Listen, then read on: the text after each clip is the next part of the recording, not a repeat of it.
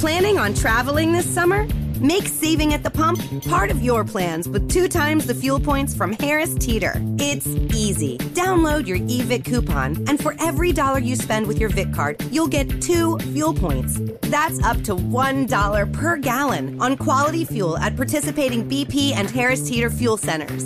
Download your eVIC coupon today and save money at the pump all summer long with eVIC and Harris Teeter fuel points. Estamos começando mais um Flow Podcast. Muito obrigado você que está assistindo. Do meu lado, Igor 3K, como sempre. Olá, boa tarde. Galera, uh, o Flow existe e se paga graças aos nossos grandiosos patrocinadores da Exit Lag, que é um serviço muito foda. Se você tem problemas com ping, com conexão de internet, tá querendo jogar num servidor em outra, em um servidor internacional, na China, na Rússia, quer modificar teu IP, usa a Exit Lag. Você tem três dias grátis para testar, não precisa colocar cartão de crédito. Então você, antes de se comprometer a colocar dinheiro lá, você vai ter certeza se o produto funciona para você. Então não tem jogada ruim aí, é só jogada boa. E um beijo também para você que é apoiador aí, é pessoa física e dá aquele que paga aquele cafezinho pra gente aí. Muito obrigado. Chegamos aí a quantos apoiadores? Já tem uma galeraça, cara. Tre 3 chega, mil por bate- mês. batemos aí uma, ma- a marca de 3 mil por mês. Obrigado de verdade. Estamos também acontecendo na Twitch, tá? E em breve esse podcast aqui também vai estar em todas as plataformas de podcast. Também, se se você der uma olhada aqui depois, é, a gente criou um novo canal chamado Corte do Flow, que tem uma playlist no canal do Flow, que são os highlights, são os melhores momentos do- dos programas. Sim, outra coisa importante é, se você quiser mandar um super chat pra gente, pode mandar a partir de 10 reais. No final do Flow, a gente vai ler todos eles e responder do E jeito a gente que a vai gente se quiser. reservar o direito de mandar você se fuder É, se se, você- você... mandar uma parada escrota. Exato, se falar, ah, não sei o que, o Igor é careca, ele vai te mandar se tomar no cu. Não, E é- fala careca eu sou mesmo, mas velho é foda. Bom, hoje a gente tem um Flow histórico com o Nando Moura. Olá, gente, tudo bem? que É dispensa estar aqui. apresentações, Você imagina. acha? Não. Com certeza, cara. Eles são um dos caras mais conhecidos da internet Cara, brasileira. eu, velho. eu tava no, fui ontem no médico que eu vou precisar operar o nariz em março. E aí eu- ele me perguntou o que eu fazia. Eu falei que eu tinha um podcast, que eu vinha pra São Paulo da semana fazer um podcast. Hoje ia ser com o Nando Moura. Ele falou: Ah, Nando Moura, conheço, não sei o quê. Sim. Eu- Que legal, cara. Eu agradeço bastante o convite. Pô, Tá, gente, eu, eu- quando você mandou lá o Twitter, né? Vem aqui pro Flow, eu falei, mano, o que, que é isso? Mas aí, Que furada é essa depois que ele eles tão expli- é, depois ele explicou. E vim aqui Ele, ele, prazer ele não foi falar. bem assim que ele mandou. Ele falou: E aí, Nando Moura, quando é que tu vai parar de viadagem? Foi, foi. A gente achou engraçado que foi justamente. é, tipo, é, foi justamente Esse, esse. esse eu, eu já tinha desistido, assim, ah, pô, o Nando Moura não vai querer vir. Aí eu mandei esse e você respondeu, eu falei, não, Eu não sabia, cara. Eu mexo no Twitter há pouco tempo. Não, não, cara. não, não é. Só foi engraçado pra caralho. E, pô, obrigado demais, mano. A galera eu que tava, tava assim.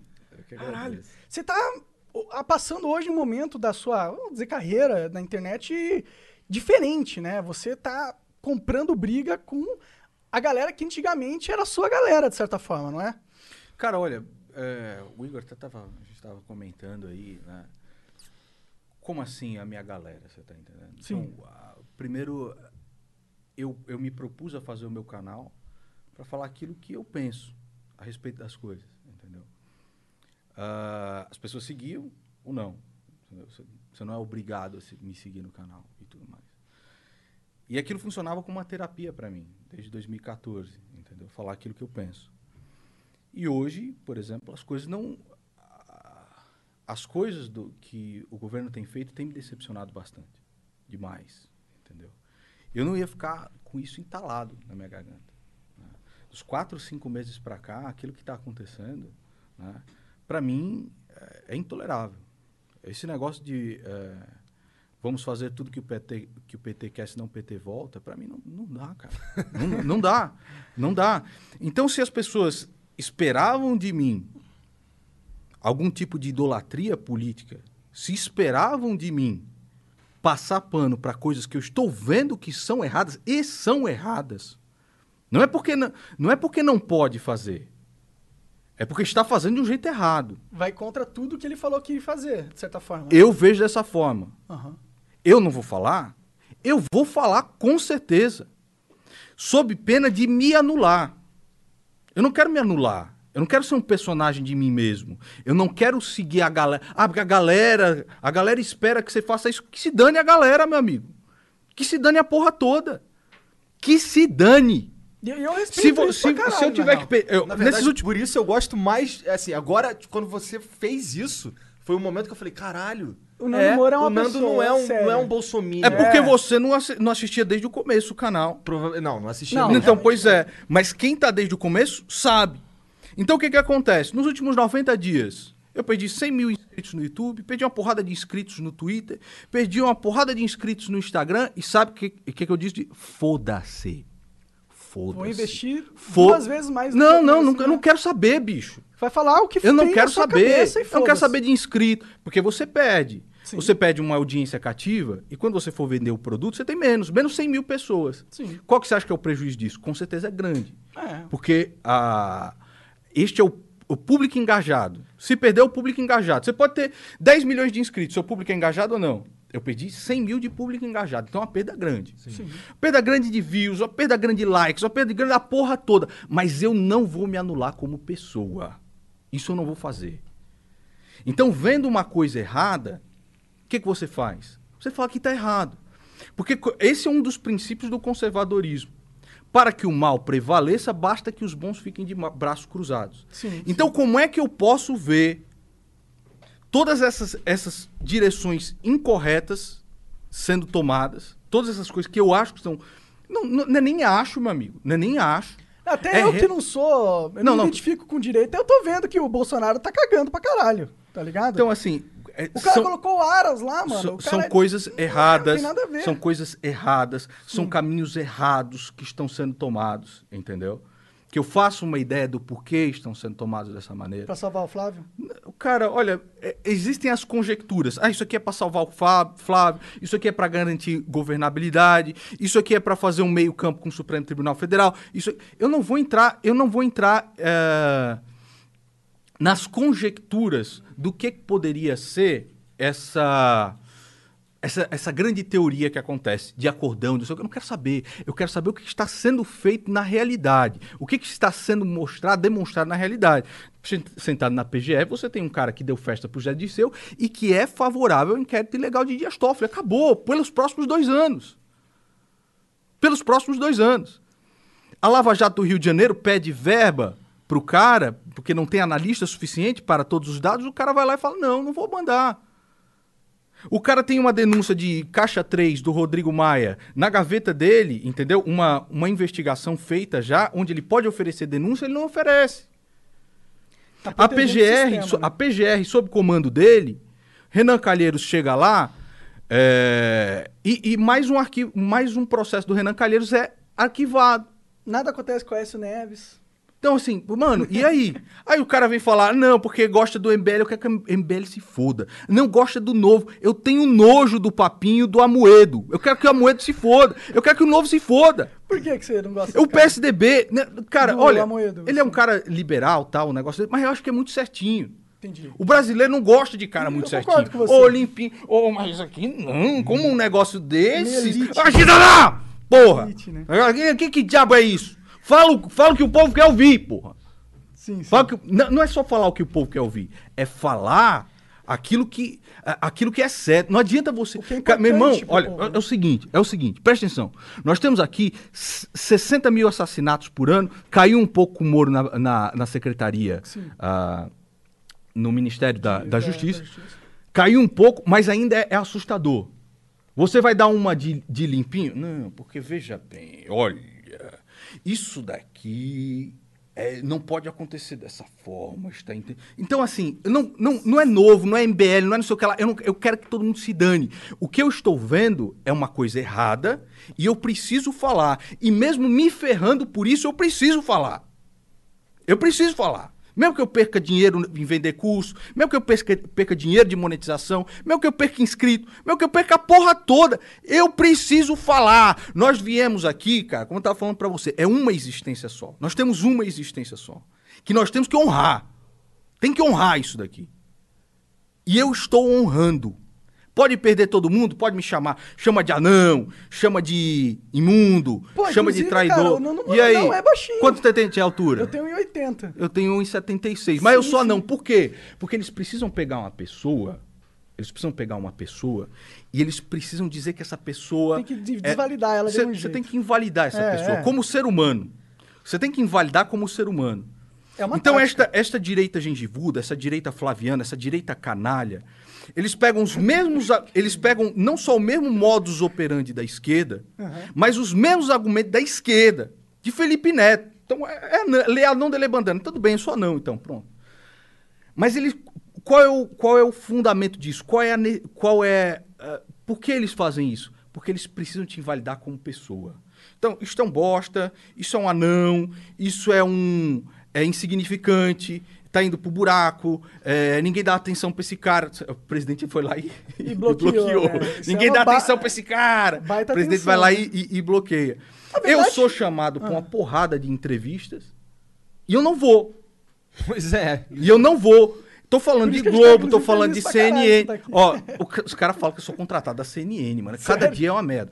É Globo, CNN, é Record, é Rede TV, o cacete, é Raul Gil, é o Danilo Gentili.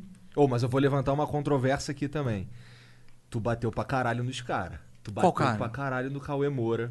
Tu bateu E mereceu? Aquele no- porra não mereceu, não? Não sei. Eu não sei, eu não lembro qual que era a mereceu, mereceu. Um cara que ofende a religião das pessoas, como ele ofendeu diversas vezes, ele merece levar porrada? Não. Porque assim, ele tem o direito de falar a merda que ele quer. Foi uma menina escrevendo na Bíblia, que eu acho até um, um, um gesto de devoção. Os gestos de devoção, você não pode. Você não pode criticar, você tá entendendo? Porque aquela é fé da pessoa, aquilo Não que a pessoa criticar? acredita. Não, não é que você não pode criticar, você pode. Ele pode criticar, ele fez isso. E falou, "Ah, enfia a Bíblia no seu cu e tudo mais. Ele falou exatamente é, o, assim. Já teve Certo. Uma, uma, umas agressividades. Mas eu posso também? Pode, Se ele pode. pode. chegar e falar, como ele falou agora, "Ah, vou- não existe nada, Jesus Cristo é um merda, enfia essa Bíblia no seu rabo, tudo. Eu não posso falar que ele é um gordo ter tudo sonso? Pode. Posso. Pode. Então ele pode criticar, eu também. Não, é isso. Sim, mas é que, se a gente for sincero aqui, você teve, principalmente quando você começou a criar- ganhar popularidade no YouTube, Aham. uma, talvez uma estratégia pensada de atacar os expoentes da- de quem você Bicho, qual, qual é a estratégia? considerava a esquerda. Exato, né? mas qual é a estratégia pensada de atacar o cara que tem a maior popularidade hoje no Brasil? Que é o Bolsonaro. Não, a ma- não. O maior fã-clube que existe Mas no mundo é- agora é outro, outro é o Bolsonaro. tempo, outro, Sim, outro, mas aí outro que jogo tá. também. Eu vejo coisas que estão erradas.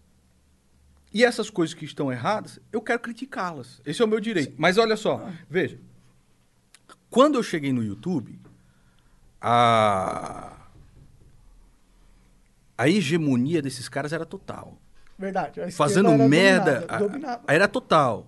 Cauê Moura, PC Siqueira, é, os outros que já nem estão mais na parada. Mas a hegemonia desses caras era total. Eu vou chegar e vou falar, não, vamos ver. Eu vou falar a respeito de Horkheimer, a filosofia de Horkheimer e como ela atuou na mentalidade da juventude. Ou como Herbert Marcuse atuou na, ju- na- mentalidade da juventude e produziu um Cauê Moura. Não, porra, porque Cauê Moura não sabe nem quem é Herbert Marcuse, nem Eu quem é. Horkheimer. Mas ele é uma pessoa que, querendo, ele sabendo ou não, ele fala este pensamento. Mas tu não fala o pensamento do Olavo também? Muitas vezes.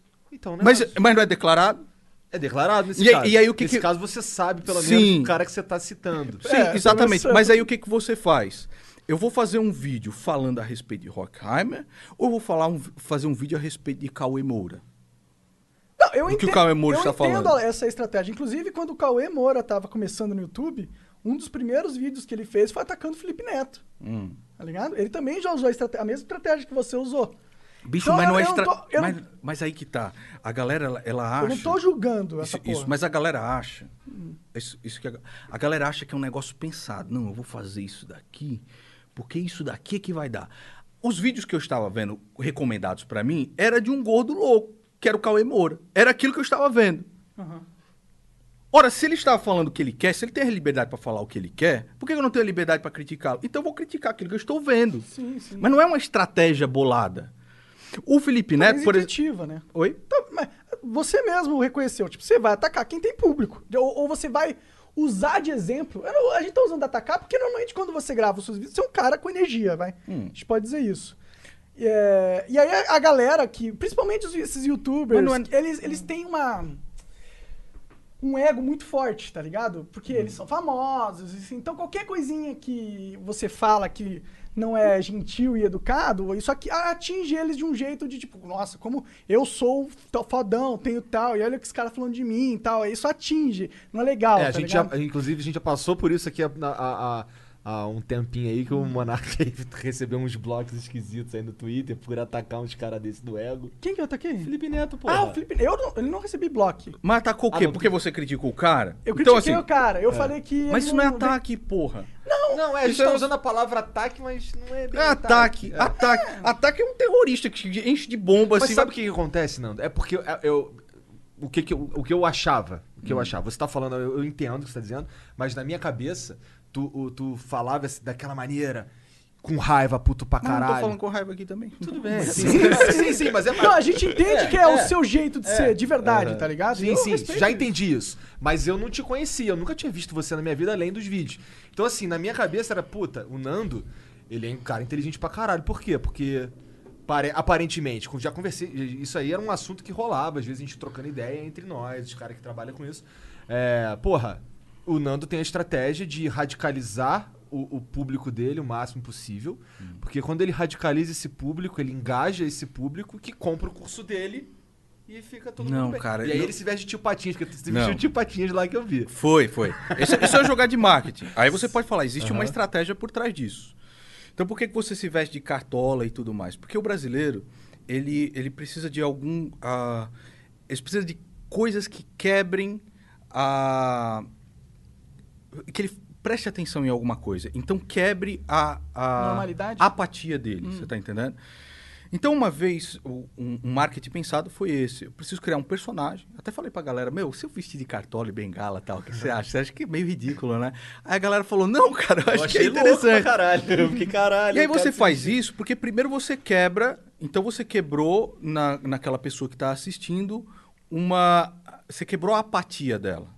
É muito difícil você quebrar a dela. que É isso, viu. ela achou interessante. Aí ela vai ver a seriedade. Quem é que está por trás daquilo? Não é o idiota com a cartola. Aquilo lá é só a propaganda. Mas um curso de educação financeira, aquilo é muito sério. Entendeu? E a importância que isso precisa ter na vida das pessoas. Agora, foi necessário um artifício cômico para quebrar a apatia das pessoas a respeito disso. Agora, quando você fala a respeito desses caras, isso não é estratégia. É simplesmente os caras que o YouTube recomenda sem parar, que apareciam no meu feed sem parar, e eu ouvindo, ouvindo aquele monte, aquela diarreia imensa de argumentos, eu precisava, de alguma forma, rebatê-los. Se funcionou, se o algoritmo do YouTube funcionou, ótimo. Agora não funciona, Não por sei se exemplo. foi o algoritmo. Sabe o que, eu acho? Ah. Eu acho que estavam carentes de um cara que falasse. Você foi o primeiro que, cara que, que ficou gigante com essa parada de, de Não política. sei se eu fiquei gigante, direito. cara. Eu tenho 3, 3 milhões e Tá, poucos de cara, inscritos. mas você fala de política, número- cara. Mas, cara, Não o é você tá- presidente te bloqueia, tá É, ligado? cara, é, é Querendo ou não, você é um representante. Tipo, você é um- uma referência à direita. Eu vou lhe falar o que, que acontece, cara. A estratégia é essa daqui. Pra eu não morrer, entendeu? Eu preciso colocar esse celular em cima de um porta-partitura e falar aquilo que vai me, me consumir. Eu preciso fazer isso. Essa é a estratégia. Acabou. Agora, quais são os, os planejamentos depois disso? Então, por exemplo, o mestre do capitalismo, isso teve uma estratégia, isso teve um planejamento, isso teve uma. Né? Você viu Agora, assim, porra, esse público aqui Agora, gosta de mim. Exato. Independente. Porque agora, eu só, como vocês falaram, você está levando porrada pra caralho. Nos últimos 90 dias eu perdi 100 mil inscritos.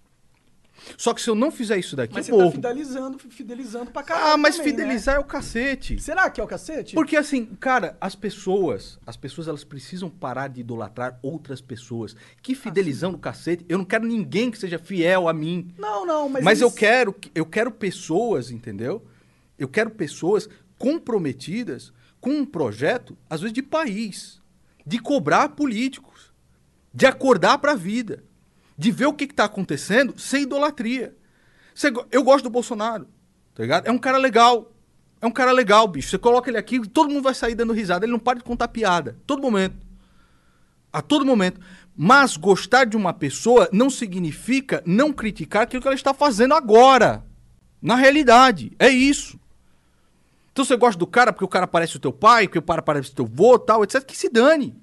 Eu não quero, eu não quero seguidores fiéis também. O que eu quero é o seguinte: pessoas comprometidas com Planning on traveling this summer? Make saving at the pump part of your plans with two times the fuel points from Harris Teeter. It's easy. Download your eVIC coupon, and for every dollar you spend with your VIC card, you'll get two fuel points. That's up to $1 per gallon on quality fuel at participating BP and Harris Teeter fuel centers. Download your eVIC coupon today and save money at the pump all summer long with eVIC and Harris Teeter fuel points.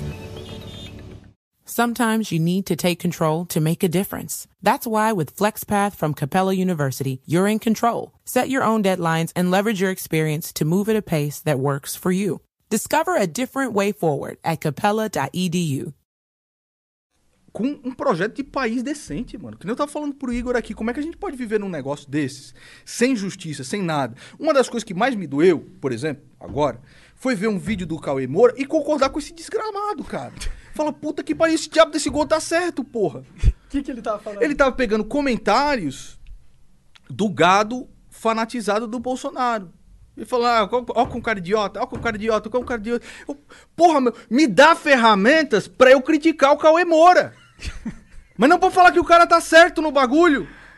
Entendi, cara. E se eu, eu vendo o bagulho, eu sou, caralho, mano, e pior que o porra do gordo tá certo, porra. Mas isso é interessante, porque isso, isso demonstra que não é porque o cara discorda de você num, num, sei lá, num aspecto político que ele vai discordar de você em tudo ou que ele é uma má pessoa. Não, cara, eu eu não acho isso, você tá entendendo? Eu não Você acho tem algum isso. sentimento Não, eu- negativo eu também pra- nem quis dizer pessoas? Não, Tipo, não, não, Você não. odeia o Caio Moura? Não, não, não, não, não. Na verdade, o, o Cauê Moura, e, inclusive o Cauê Moura, ele é diferente, né, cara? Ele é. Ele é ah, ele é diferente de um Felipe Neto, por exemplo. Ah, o Felipe Neto acho. ele tem, um, Muito ele tem um ego gigante, entendeu? E ele parece aquela que. Ai, que graxinha e tal, não sei o que lá. Faz aquele personagem dele. O Cauê já é um pouco diferente. O, Ca, o Cauê é um cara. É, exato, Malacoi de Hebraico. É, eu não acredito nisso. Mas o Cauê Moura, ele é diferente. Olha o cara ri. O cara ri com cada besteira, né? Porra, cada besteira! Aí eu vi. Tanto É o, o boquete, né? Eu não acredito na palavra disso, doutora! Por que, que eu preciso fazer isso? Por que, que eu preciso criar esses personagens? Não explode de raiva. Mi- que nem, uh, que nem eh, eu estava comentando com um colega meu. Falou assim, mano, de onde você tira essas coisas? Eu falo, eu preciso tirar essas coisas porque se eu não rir, eu morro. Tá ligado? Se eu não rir, meu amigo, É, eu, é eu explodi o eu coração. Agora, o Cauê é diferente, de cara. E eu vou dizer uma coisa um vocês. ri- e o Vini é te- testemunha. Ah. Eu oro pra esses caras toda noite. Toda noite. Só que o que que acontece? Às vezes o cara vendo uma porrada minha, entendeu? O cara leva uma porrada. Às vezes o cara acorda. Não dá pra falar, cara, não dá pra falar. Por exemplo, a- quando eu acordei pra vida foi quando um cara que eu respeito muito, entendeu? Chegou pra mim e falou assim: "Você é um bosta. Você não serve pra nada. Você é um merda. Por que, que você não acorda e vê as coisas que você tá fazendo?" Isso foi ah, caiu a ficha. Em que sentido? No, no sentido do, do seguinte, de perceber, entendeu? Que nós, seres humanos, somos falhos. Tá, você tá falando da vida, não Isso, tá falando Davi, de- isso. Nós somos falhos, nós somos realmente perversos, nós temos um coração perverso, tá? Eu era como um Cauê Moura. Eu era como um Cauê Moura. Em que sentido? Você. É, No sentido do tipo, é, principalmente no escárnio a respeito da religião. Entendi. na- Você não era religioso, então? antes? Não, era ateuzão. Sério? Safado Caralho, ainda. que. Safado. Bem, bem o estilo do Cauê Moura, assim. Bem o estilo do Cauê Moura. Só que, claro, hum, não tinha canal, nem nada do tipo, nem, nem nada me motivava nisso. A minha tia, inclusive, há muito tempo atrás, acho que.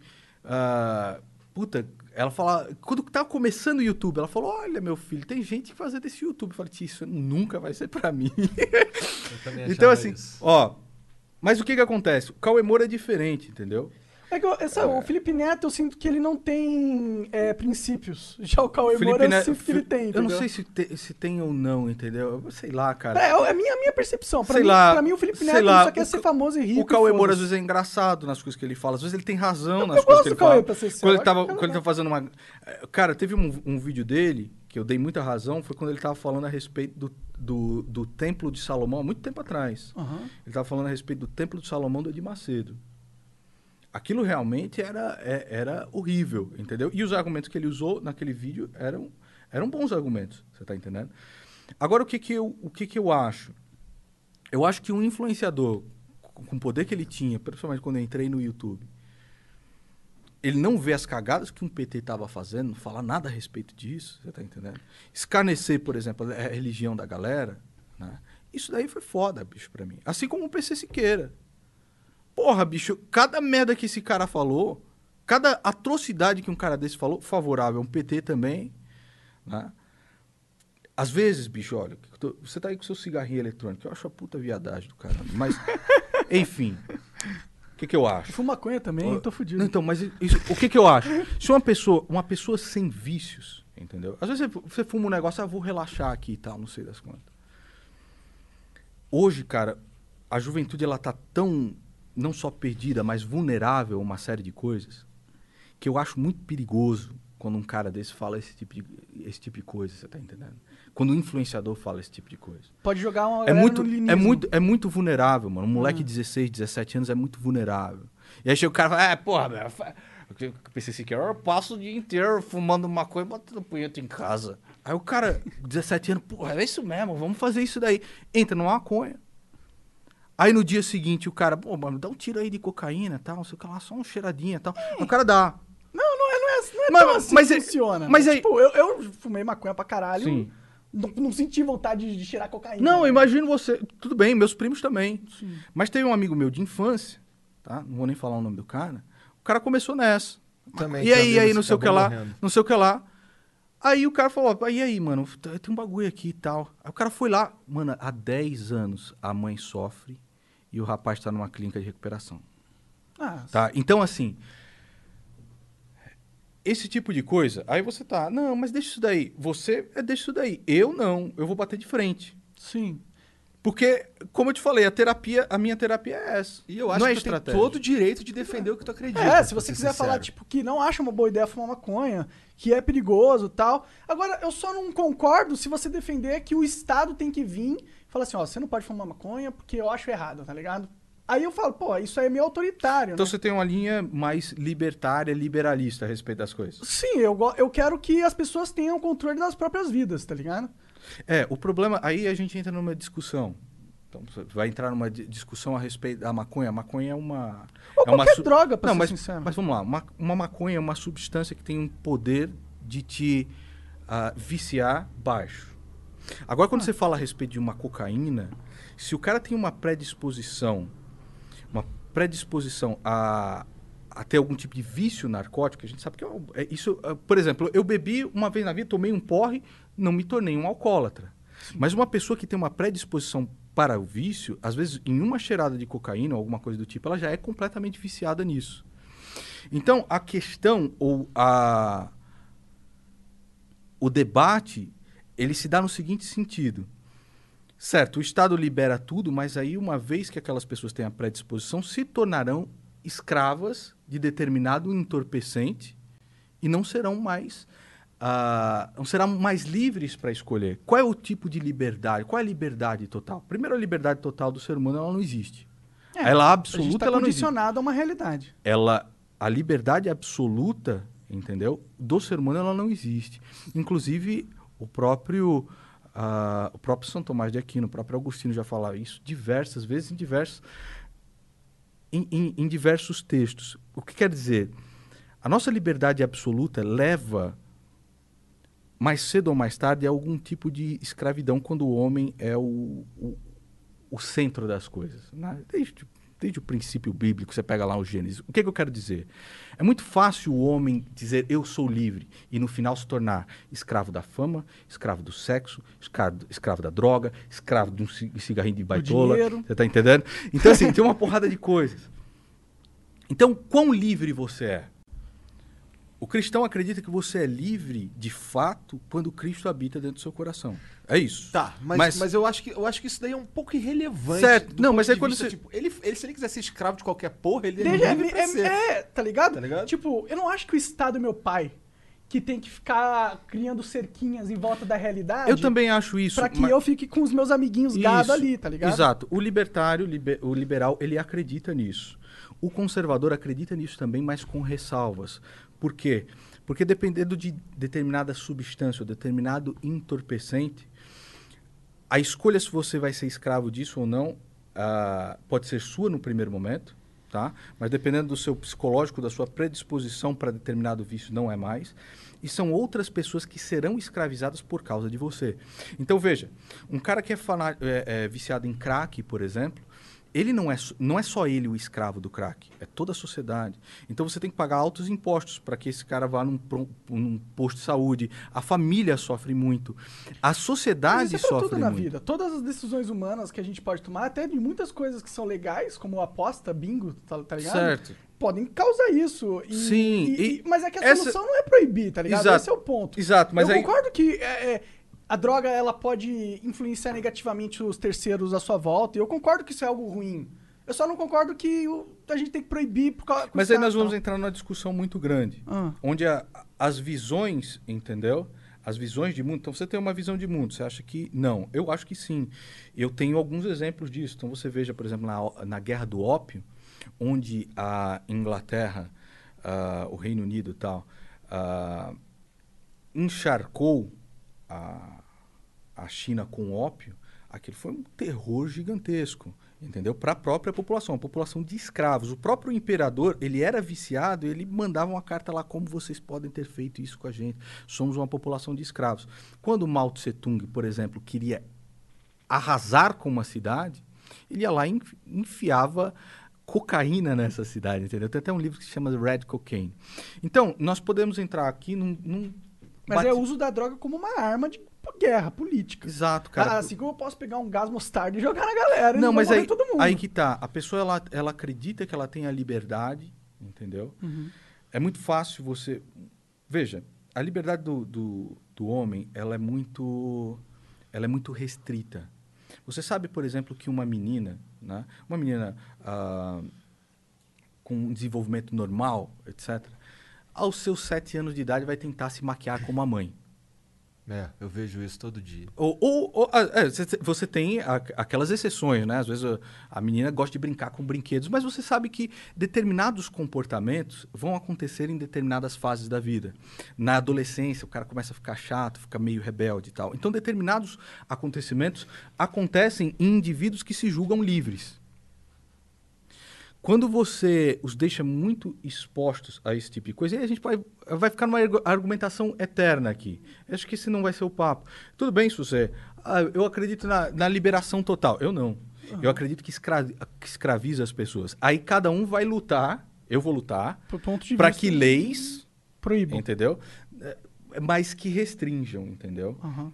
principalmente aquelas que são drogas sintéticas ou drogas com, pró- um, com um poder muito alto de Vício. vício, Tipo né, de adição e tudo mais. crack, Exato. Principal- heroína. E Principalmente armas, isso. liberação de armas. Aí que tá. Ah, É verdade, porque eu a acho gente, que a isso gente já segue conversou uma... com, um- com o Bene Barbosa aí. sim. que- que é um- eu você sou a quem é? favor da liberdade do indivíduo escolher se ele quer se defender ou não. Sim. Eu sou completamente favorável a isso, se ele quer se defender ou não. Ou não. Ah, e aquilo que, eles, que o Benê fala, armas não matam pessoas, pessoas matam pessoas. Veja, uma arma não, não faz com que você perca as suas faculdades cognitivas. Um- o crack, às vezes, sim. Eu, eu, conheço, eu não, não vou falar de nomes aí, entendeu? Mas pessoas muito queridas, entendeu? Ah, e você, é muito triste, cara. Você vê um, um irmão de, de uma pessoa. É, Um dos meus melhores amigos morreu por conta do isso, crack. mas às vezes o cara chega em casa. Ó, isso é muito comum, cara. O cara chega em casa e começa a ameaçar familiares com uma faca. Se não der o dinheiro pro cara comprar Porque tá droga, ele, desesperado, ele ele mata. quer mais um hit, quer mais um hit. Entendeu? Então, assim, eu não acredito. A, a arma, ela não tira tua- as, as tuas faculdades. Se bem que um homem Mas- babaca com uma arma na mão fica mais babaca ainda. Eu também. exato. Eu também, eu também acho isso. Mas ninguém está falando de liberar as armas sem Um, sem um dispositivo, sem dispositivos que façam com que as pessoas reflitam, é, é, sejam aptas a estar com essa arma. Um curso de tiro, um exame psicológico e tal, mas de uma maneira justa e não de uma maneira draconiana como está acontecendo agora. E, aliás, eu não sou especialista em armas, mas esta também é uma área que o Bolsonaro tem deixado muito a desejar. São diversos caras que entendem de armas e falam para mim, olha, cara, ele fez tudo do jeito errado.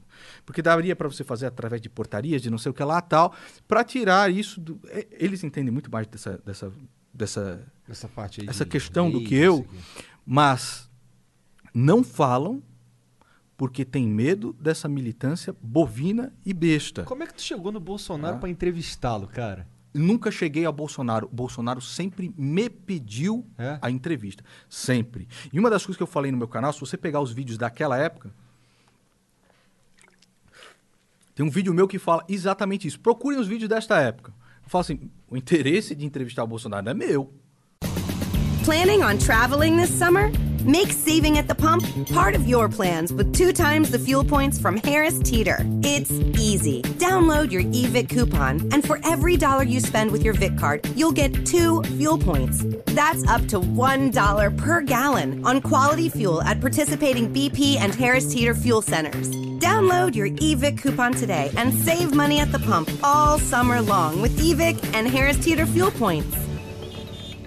If you look around, there are so many ways to make a difference. At Capella University, our FlexPath format gives you a different way to earn your degree. Take courses at your speed. Move on whenever you're ready. Education should fit your life. Learn more at capella.edu.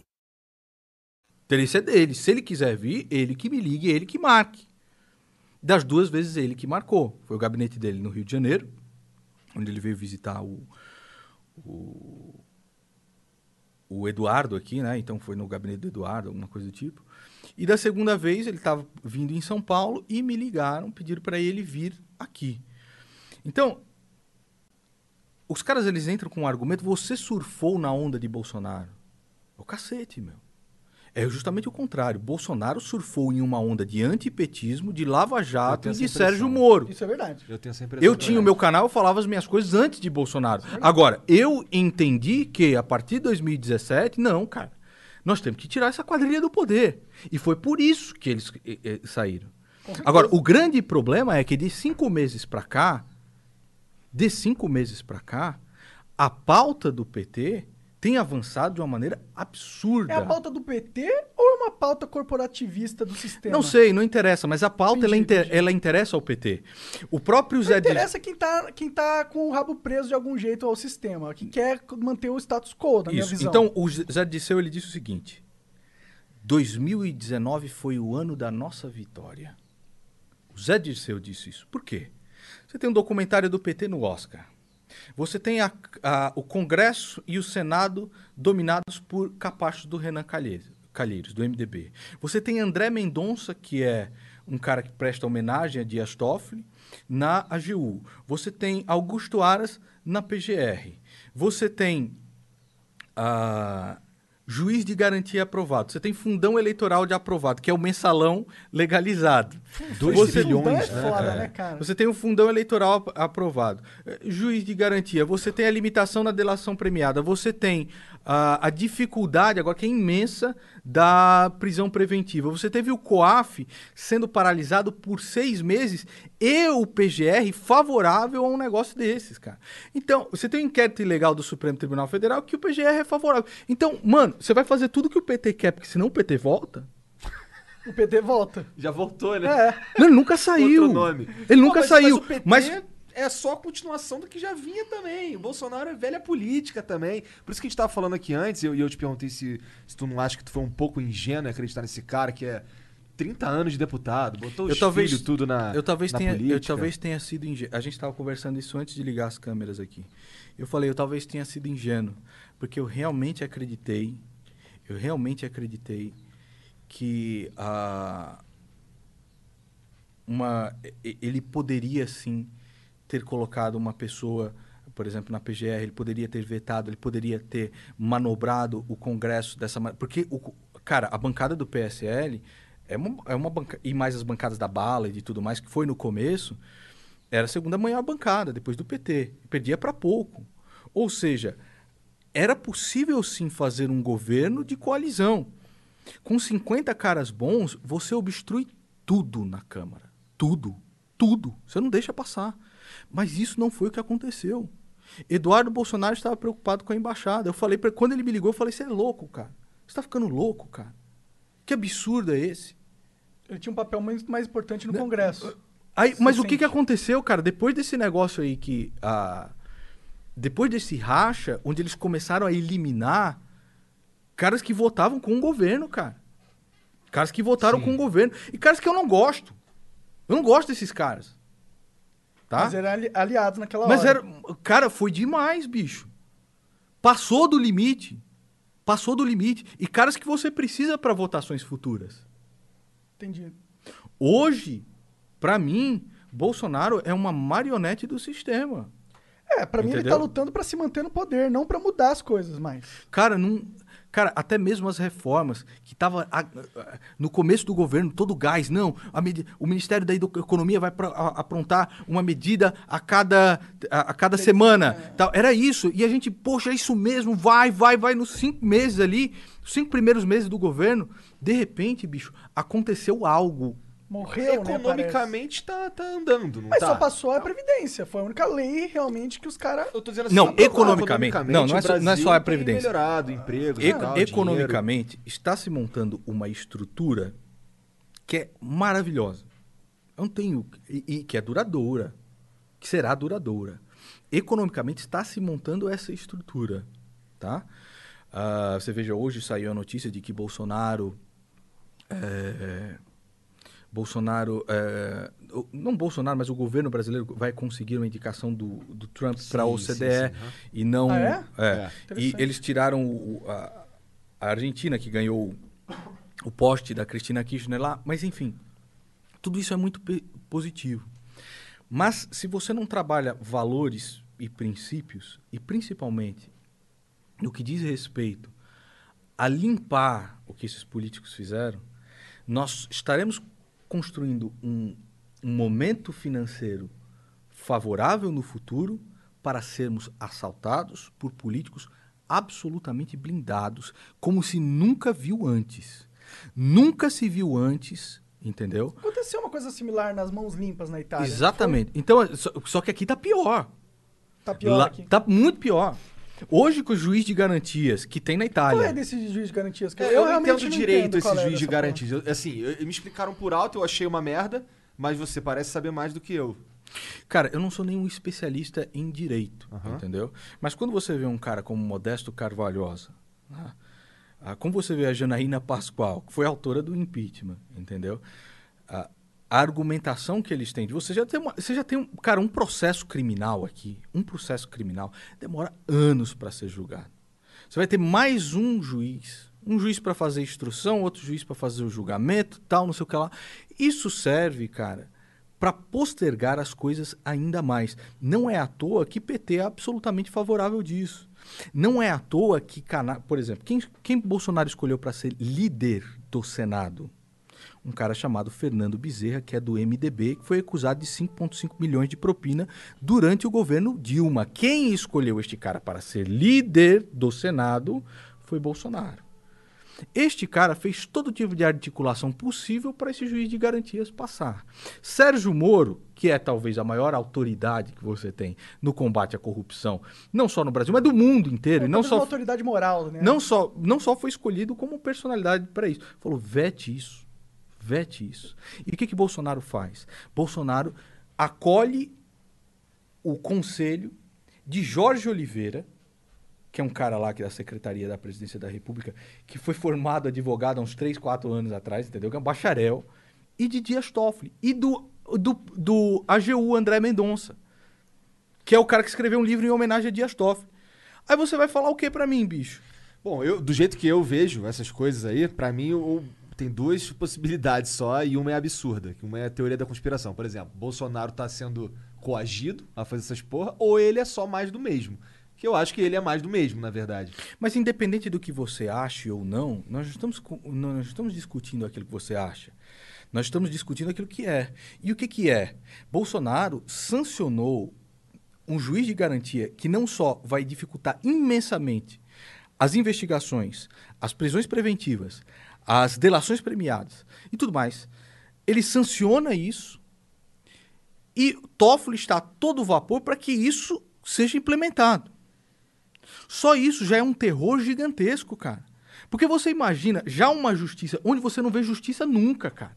Onde o Lula ficou preso um ano, depois o cara tá solto na rua. Onde você não vê justiça nunca, você colocar mais um juiz num processo penal. Você fala assim, meu, meu pai do céu, você já tem a segunda instância, você já tem a- as instâncias superiores, você já tem o Supremo Tribunal Federal, que solta todo mundo. Você fala assim, onde é que isso vai parar? O juiz de garantia. pra Nós ver. votamos. Quem. Bolsonaro, ele veio, ele foi eleito por uma onda anti-PT, pró-Lava Jato, pró-Sérgio Moro.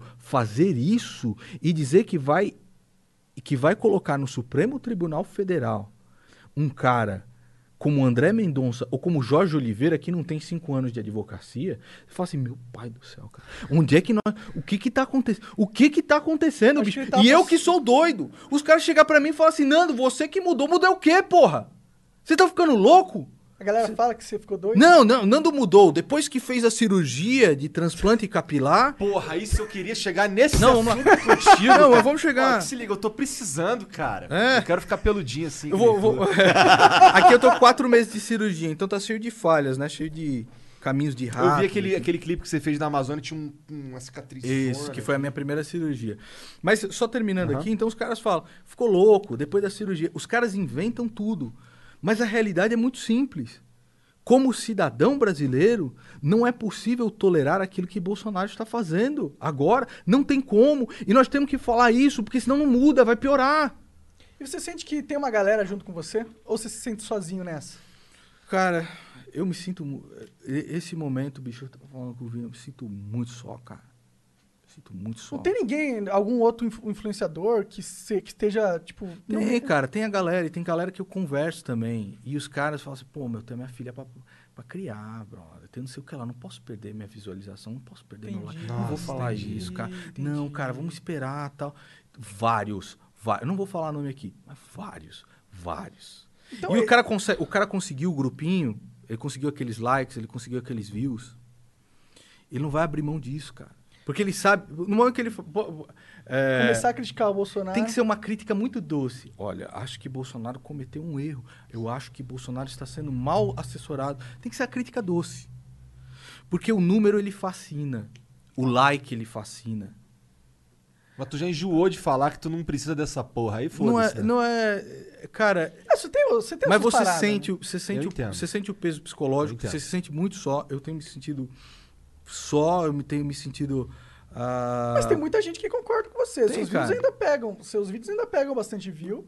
E a taxa de like Foda-se, se não pe- é e se não pegar? E se não pegar? Que se dane, eu preciso Não, falar não, isso. não. A terapia Mas se é não pegar seria outra situação, entendeu? Eu acho que por mais Não, que se você uma olhada. se sinta sozinho, Vamos lá, não a minha média, a minha você não média, minha média de views durante o período de eleição: 500 mil, 600 mil. Hoje, 500, 100, 200. Não, você vai pega uns que não cai? 300. Ah, 300. cara, Não 400. caiu? Caiu. Mas também tem a, Mas o aí que- negócio da eleição. A eleição, ela, tra... ela Mas eu- ativa o tráfico, querendo Sim, ou não. mas eu, eu posso me confiar nisso? Eu devo me balizar a respeito disso? A pessoa que se baliza por números, a pessoa que se baliza por views, por likes, por inscritos, ela está no caminho certo para se anular como pessoa.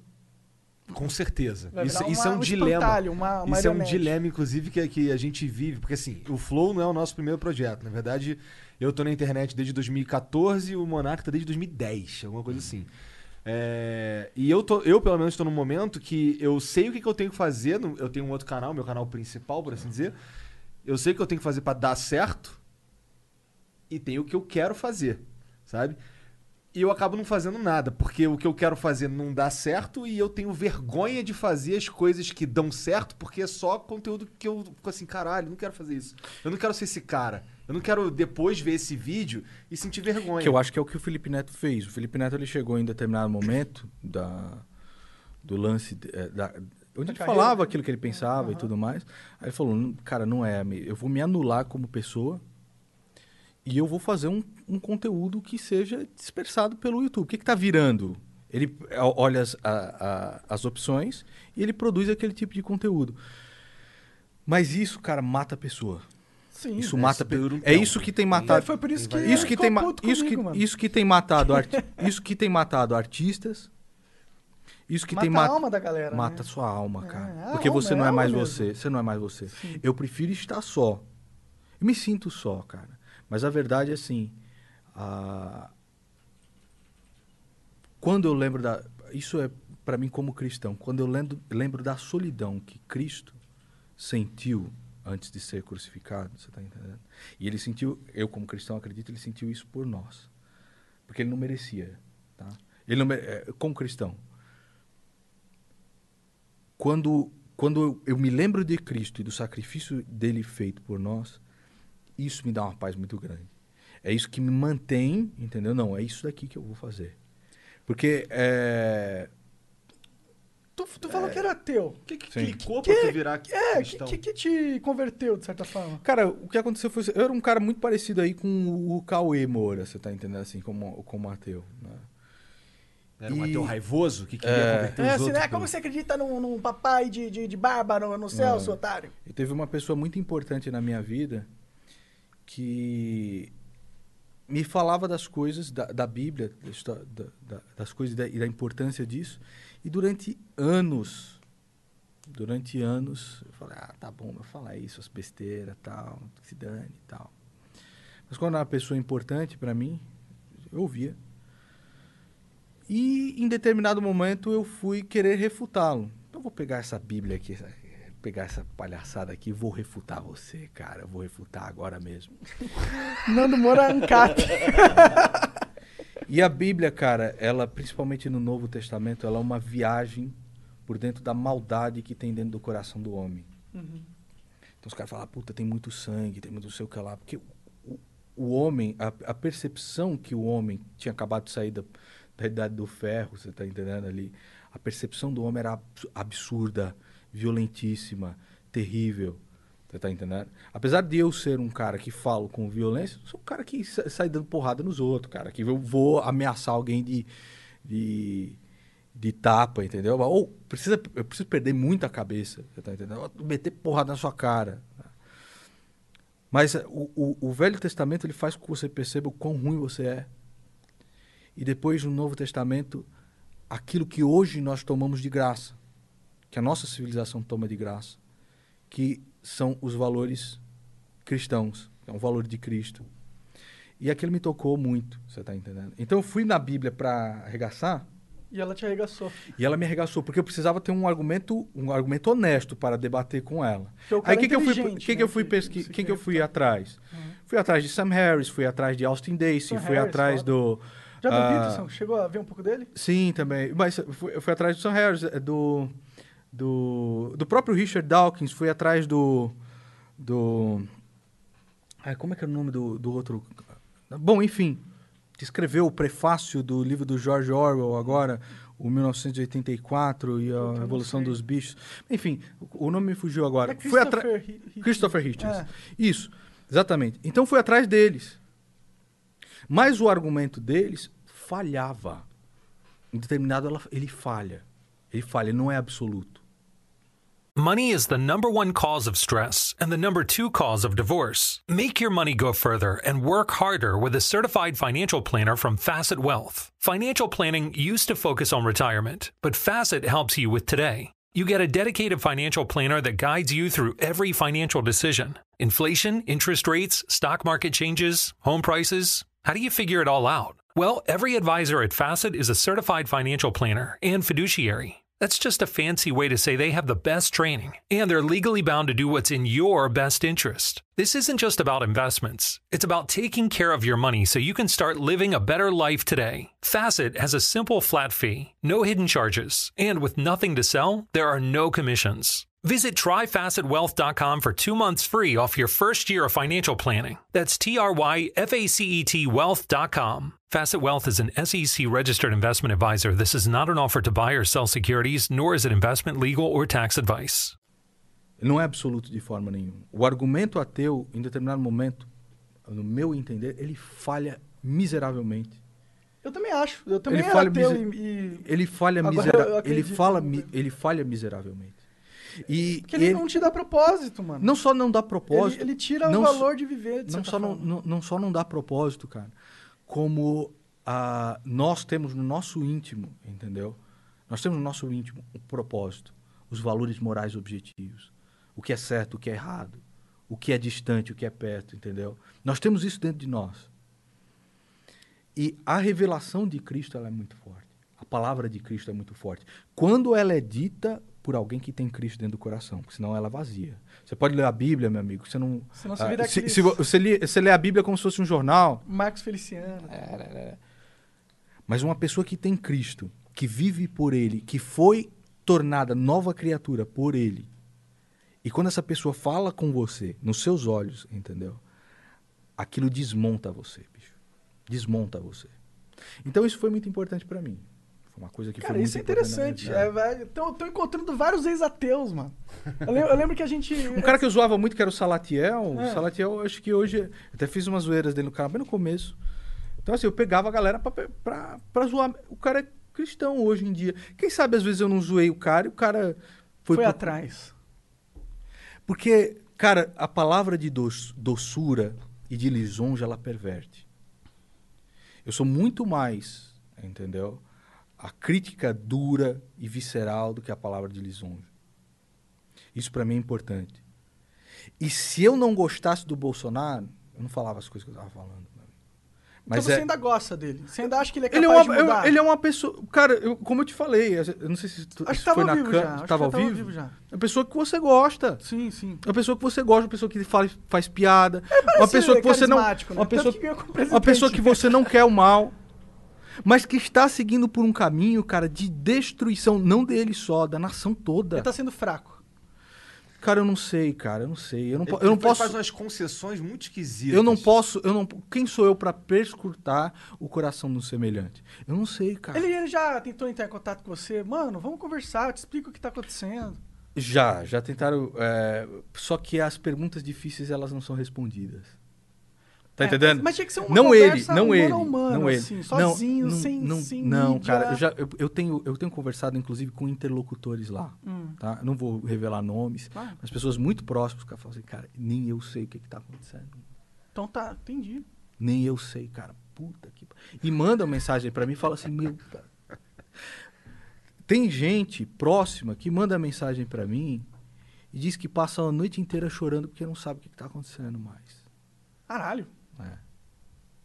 Entendeu? Então, assim. Bom, é, se eu tivesse que chutar, eu acho que ele tá salvando o Flávio. É, eu também acho que se eu ele tá tivesse que chutar.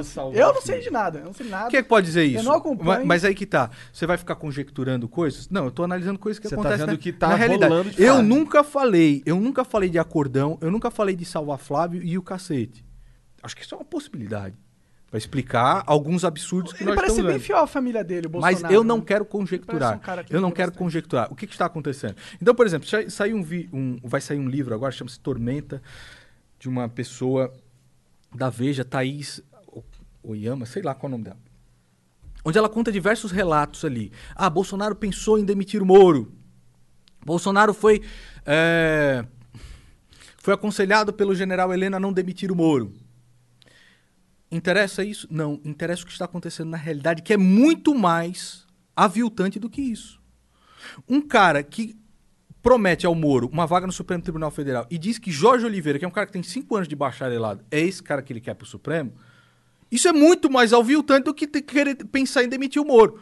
O cara sancionar um juiz de garantia é muito mais aviltante do que falar a respeito do Moro. Tá entendendo? Sim, o então Moro assim, se fudeu forte, né? quem? O Moro se fudeu forte. Ele, Ele- tipo, eu sinto que ele é meio, tá meio abandonado, é, meio meu, tipo... você tá assistindo sozinho, acho que o Moro, então, Cara, pelo eu, amor de Deus. eu acho que o Moro é uma pessoa de um caráter imenso, você tá entendendo? E ele não fala dessas coisas. Você vê que ele fica constrangido quando o Bolsonaro chama ele para aqueles jogos Sim. lá. Ah, que- tá ok, vem aqui comigo. tá- Aê. Ele fica constrangido quando vai nesses jogos, ele fica constrangido. Inclusive, é por isso que eu acho que ele nunca ganharia como presidente, se ele tentasse. Acho que ele não tem jogo de cintura pra ser presidente. Ah, cara, a gente faz ele ganhar, mano. Bolsonaro tinha, uma, tinha qual carisma? O carisma do Bolsonaro é o carisma de uma marmota.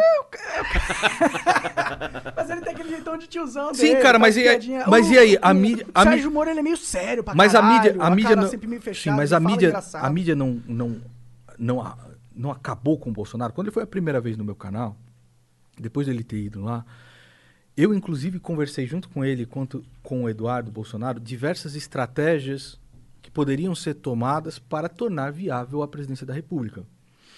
E eu observei diversas dessas estratégias acontecendo. Não só as vezes que o Eduardo foi lá em casa, cara, que a gente não filmou nem nada do tipo, que eu falava, ó, cara, isso aqui tem que ser feito, isso, isso, isso. Inclusive pegar, por exemplo, o seu Lilo Mamadeira e falar e retweetar. Fala, por que você não retweeta o Lilo Mamadeira? Esses caras aqui estão es- esquecidos. Uma vez que Mamadeira? você. É, eu chamo É o Lilo Vlog. Eu sei quem é, mas. se- Uma vez que você retweetar esse. E eu falei isso aqui pro Eduardo. Uma vez que você retweetar este cara, ou que você der um biscoito pra ele, você ganha um aliado para sempre. Porque a personalidade desses caras é fraca. Eles amam isso. Então, uma vez que você faz isso e cria esta teia, entendeu? Você começa a, a, a fomentar pessoas que te defenderão, independente do que você quiser. Olha a ingenuidade. E eu fazendo isso. E eu ensinando os caras o bagulho. Tá? Deu, deu beabá pra O ele. Lilo não gosta muito de mim, não, porque eu fui zoar ele, que ele fez um vídeo, que ele ficou puto com um clipe de alguém. Cara, olha, eu, eu acho assim, o Lilo, ele é uma boa pessoa, cara. Ele é realmente uma boa pessoa. Mas ele é uma pessoa que se deixa levar muito por grupos, muito por influências, muito por quem é que está dizendo alguma coisa. E isso foi percebido. Eu percebi isso já de- desde o começo. E esse é um grande problema. O, per- o brasileiro, não é o brasileiro, mas as pessoas em geral, as pessoas em geral, elas têm uma personalidade que é muito facilmente moldada a situações. Existe um experimento psicológico que eu não eu- não lembro o nome agora desse experimento, mas ele significa ele ele era do- da seguinte maneira: o pesquisador chega para cinco pessoas diferentes, onde quatro dessas pessoas são grupos de controle e apenas uma delas não é, entendeu? E ele mostra Ah, uma tô coisa que está absolutamente errada. Então, por exemplo, qual traço é maior, este da esquerda ou este da direita? As quatro pessoas que são do grupo de controle do experimento falam é é o menor, é, é- ou seja, é errado, é mentira isso daqui. São atores, Mas né, elas né? falam. Assim. E o cara do meio é o único que fala é esse daqui. Você tem certeza que esse daí não? Aí ele muda a sua opinião para estar Se dentro do grupo, grupo. para estar dentro do do Mas isso tem uma, uma resposta evolutiva, na minha opinião. Eu acho que o cara que se afastava do grupo lá na floresta, ele morria. Sim, pode ser. E aí, e aí dentro de nós, foi é, gravado essa tendência Sim, mas eu a se querer sim, cortar. eu sou o cara disposto a morrer. É, sim, Entendeu? A gente não duvida disso. Eu sou o cara disposto a morrer. Agora voltando lá ao, ao cabelo que você quer perguntar, mostra aí teu careca. Aqui, ó, tá falhado aqui, cara. Mostra atrás, deixa eu ver. Cara, dá pra fazer um. é, Tu um- fez a tua um onde? excelente- Aqui no Eu Brasil? fiz duas vezes, tá? Aqui no Brasil. Eu fiz primeiro uma técnica chamada FUT, né? Que é Follicular Unit Transplant. Eu não recomendo que você faça essa, te- essa técnica. O que, que eles fazem? Eles tiram um, um retalho de trás da sua cabeça, entendeu? Por isso a cicatriz. Eu fiz isso em 2013, acredito. E aí eles separam folículo por folículo e colocam na parte ah, posterior. O problema dessa técnica é, primeiro, é muito incômodo depois o pós-operatório, porque você vai ficar com um rasgo, você vai ficar com um ponto de um lado até o outro na cabeça. Ah, o resultado estético muitas vezes não é o, o, o melhor possível, porque ele vai tirar cabelo de uma parte só.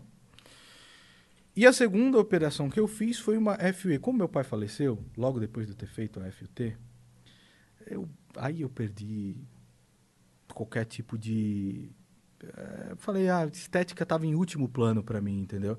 Inclusive, o começar o canal foi por causa disso, né? Eu estava explodindo mesmo, então eu precisava colocar alguma coisa na, no celular, precisava colocar na frente da câmera aquilo que eu pensava, entendeu? E aí essa Tu, minha... tu falava sobre esse assunto do falecimento do teu pai? Falei, os caras, eles... Eles... Foi por isso que usaram falado- isso pra te bater Foi. também, né? é, uma- uma- um dos grandes lances do Felipe Neto é que o Felipe Neto estava aplaudindo o cara que estava debochando da morte do meu pai. Sim. Mas aquilo era muito importante para mim. Hoje em dia eu procuro preservar a minha família, porque o que, que eles fazem? Uma vez que você é um cidadão que paga todos os seus impostos, que paga. é, não tem ficha na polícia, não tem nada, entendeu? Não tem rabo preso com ninguém. Eles precisam de alguma coisa para fragilizar você de algum jeito. Então vão atrás do quê? Das pontas que são mais fracas. Então vão, vão tentar família, vão tentar alguém que você perdeu, no caso que eu perdi o meu filho. Né? E aquilo era importante falar para o celular, porque é importante, era importante para mim, como sempre foi desde o começo, partilhar as coisas que eu estou sentindo. Se eu, se eu não falasse a respeito dessas coisas, entendeu? Quem seria eu? Então a revolta que eu sentia, por exemplo, com o Cauê Moura, com o PC Siqueira, tal, etc., eu precisava colocar na câmera. Não é estratégia, é falar. E me revoltava, brother. Agora, o Vini sabe, a gente, a gente senta no. ah, a gente sempre tem o- a- a- o hábito de orar entre as refeições. Eu oro por esses caras, entendeu? Tu é religiosaço.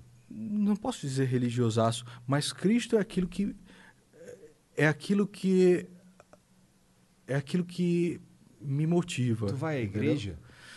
Cara, olha, eu sou muito eu- às vezes vou, entendeu? Mas vou na católica, às vezes vou na protestante, É, você tá isso que entendendo? Nas é duas, né? saber. Vou nas duas. Porque é. eu vejo você falar pra caramba de Cristo, de Deus e tal, mas eu não vejo você falar tanto dos santos. Talvez eu tenha, eu, eu ainda não tenha pesquisado o suficiente, entendeu? Acho interessante o, o debate. Né? Vamos voltar, só terminar o Tá. cabelo.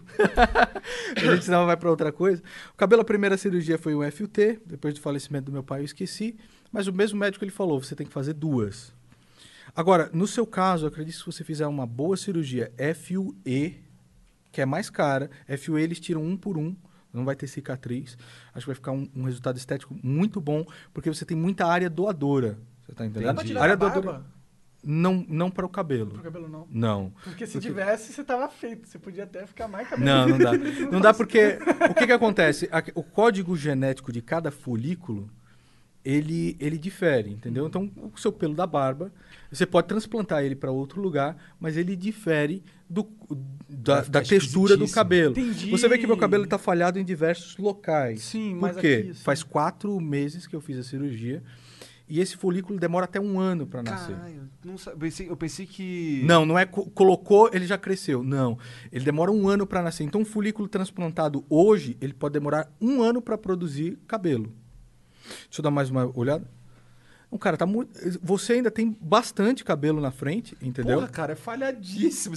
Eu fico até zoando que quando tá desse tamanho. Assim, eu, eu passei, eu passei gilete por um- algumas vezes. Minha mulher que falou pra eu parar de passar que tava escroto. Não Fiquei- tava escroto, Eu fico imaginando, porra, imagina. Tava Tu... cara de mal, tava da hora. Tava da hora, mas eu tô gordo, aí não sei. Bom. aí, aí. Pode eu- malhar com a gente, 2020, você Porra, desculpa, eu tô é, malhando. tô É verdade, né? Você tá lançando. É o curso agora. É, aí, aí eu não gosto assim, pra ser sincero, porque eu fico parecendo Eduardo Bolsonaro, meio falhado aqui. Cara, olha, se- se um dia você desejar fazer uma cirurgia dessa, eu acho. Eu, eu gostei do jeito careca, eu ficaria careca, entendeu? É, às vezes o que incomoda é não ter opção, né? Sim. Então você só pode ficar careca. Sim, sim. O Cauê Moura falou a mesma coisa. É, só incomoda isso. Mas se você fizer um FUE, tá? Eu fiz as duas no Brasil, não fui pra Turquia, nem nada disso com o PC Siqueira. Aliás, a do PC Siqueira ficou muito bom, ficou excelente o trabalho que fizeram. É que dizem que a Turquia é o point mesmo. Eu né? não Que é- iria. Eles levam mas muito aí a que tá. o cabelo lá. Mas aí que tá. Eu não iria, porque como você pode saber qual é o médico que vai fazer um bom trabalho? Às vezes um médico faz um bom trabalho em uma pessoa, para ela fazer um vídeo no YouTube, e no outro ele faz de qualquer jeito. É um serviço muito minucioso e artístico. Essa última cirurgia demorou 12 a 13 horas. Caralho. 13 horas, tá? Nossa. Então, assim, porque ele vai selecionar qual fio deve ser colocado para que, o- que fique mais natural possível, etc. Faz o desenho um bom do desenho. Tu cabelo. começou a ficar careca jovem? Eu fiquei, comecei a ficar careca com uns 23, 24 anos. É. Ah, eu tenho 35 agora. É, jovem, tem pra ficar careca. Né? Ah, aí fiz a Eu ele cirurgia. de velho agora, filha da puta. É, igual você. Você que é arrombado do acabado, pô. Eu sou Não, eu sou velho mesmo. Mas assim, é, aos, aos 28 anos, acho que eu fiz a cirurgia, 28, sei lá. Faz a conta aí, 29, 28 anos, fiz a cirurgia. A primeira, o médico já tinha falado, ó, para você ter um efeito bom, para ter a densidade certa, são duas cirurgias. Meu pai faleceu, eu acabei fazendo só em 2019, a segunda, né? Ah, e tô esperando crescer. Quando chegar no final, eu falo pra vocês. Eu pensei que tu tivesse feito só uma. Porque assim, foi quando é, essa tu era cabeludão. E aí tu foi fazer. Foi quando eu vi o- a tua cicatriz nesse clipe que tu fez aí da, da Amazônia e tal. Zoando os bagulho das girafas, caralho. É. Engraçado. Né? Amazônia, quem salva? Mas ficou na confesso- cabeça, né? É, É, uma boa boa música. Eu confesso que, que, que das que eu vi lá no teu canal, a minha favorita ainda é a música do Guile, eu acho. Bonita, né, Porra, cara? cara. Aquela música é linda demais, né, cara? Sim. E eles fizeram uma letra, pegaram pra fazer aquela letra, foram os diversos inscritos que mandaram pedaços de, de letra, a gente recortou e fez uma, uma, uma, uma música lá. Mas é- aquela música é linda, ela, me ela me- realmente me emociona, entendeu? Não só pelas lembranças que eu tenho da infância, né? Mas por ser uma música que, pela simplicidade que você precisava para compor em, 8 bi- em 16 bits, é uma música maravilhosa, cara. Um contraponto incrível, uma linha de baixo incrível, uma melodia que inspira, né? Então aquela música é linda demais. É, eu gosto muito da, da trilha sonora do Street Fighter em geral. É. Até hoje é boa. É. Tu gosta de jogos de luta? Eu vi que tu jogou um gostou do KOF 14. É, né? do Yuri, de viado. Foi aquele vídeo, aquele vídeo, cara, acho que eu peguei de, acho que eu peguei de pesado demais. Sabe aquele vídeo que você Sabe aquele vídeo que Não, você é que esse jogo é uma merda mesmo. Eu sou cofeiro. Eu jogo KOF até hoje. Eu É. jogo 2002 online com os caras na internet aí, tomo porrada É. Bato Toma, pra toma caralho do também. caralho. Não, Esse eu é bato de bastante. Igor. Eu nem entendo. É, aí, ma- mas assim, eu concordo pra caralho contigo que 14 é Mas sabe merda. aquele vídeo que eu- você faz e fala assim, cara, peguei de pesado demais, eu não precisava levar esse rage por causa de um jogo. Você acha que às vezes você. Você tá muito ligado e que talvez isso não seja o ideal pra você? Tenho certeza disso. Não, não acho, eu tenho certeza. Muitas vezes eu fico muito ligado e, e, e- e me prejudico muito, entendeu?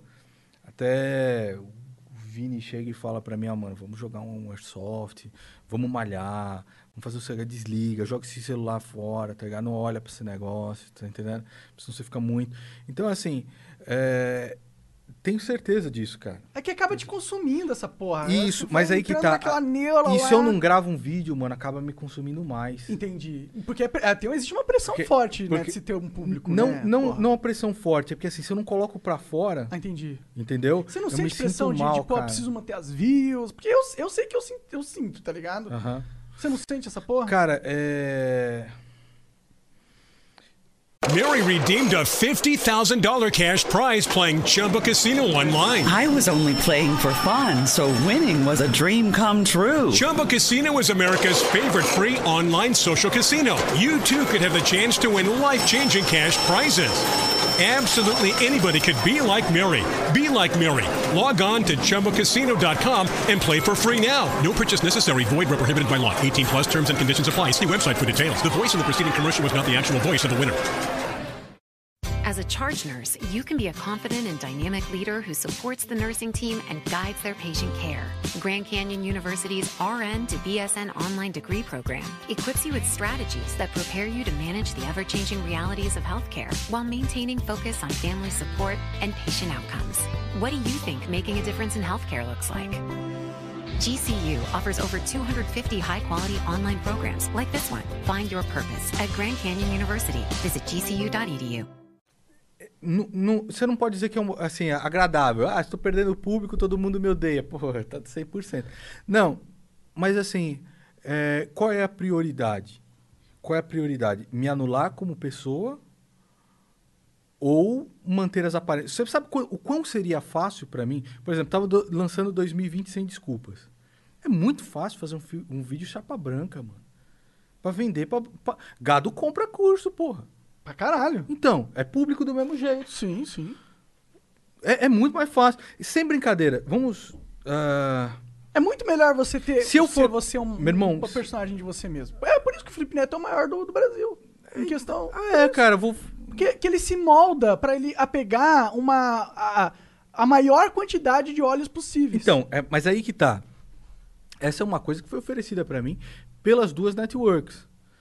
Eles chegavam pra mim e falavam assim, ó, cara, tem esse tipo de conteúdo que se você produzir esse tipo de conteúdo, é o que tá virando. O que, que o Felipe Neto faz? Ele simplesmente dá, estuda o mercado com qualquer Sim. pessoa. Qual, qual é o mercado que está acontecendo?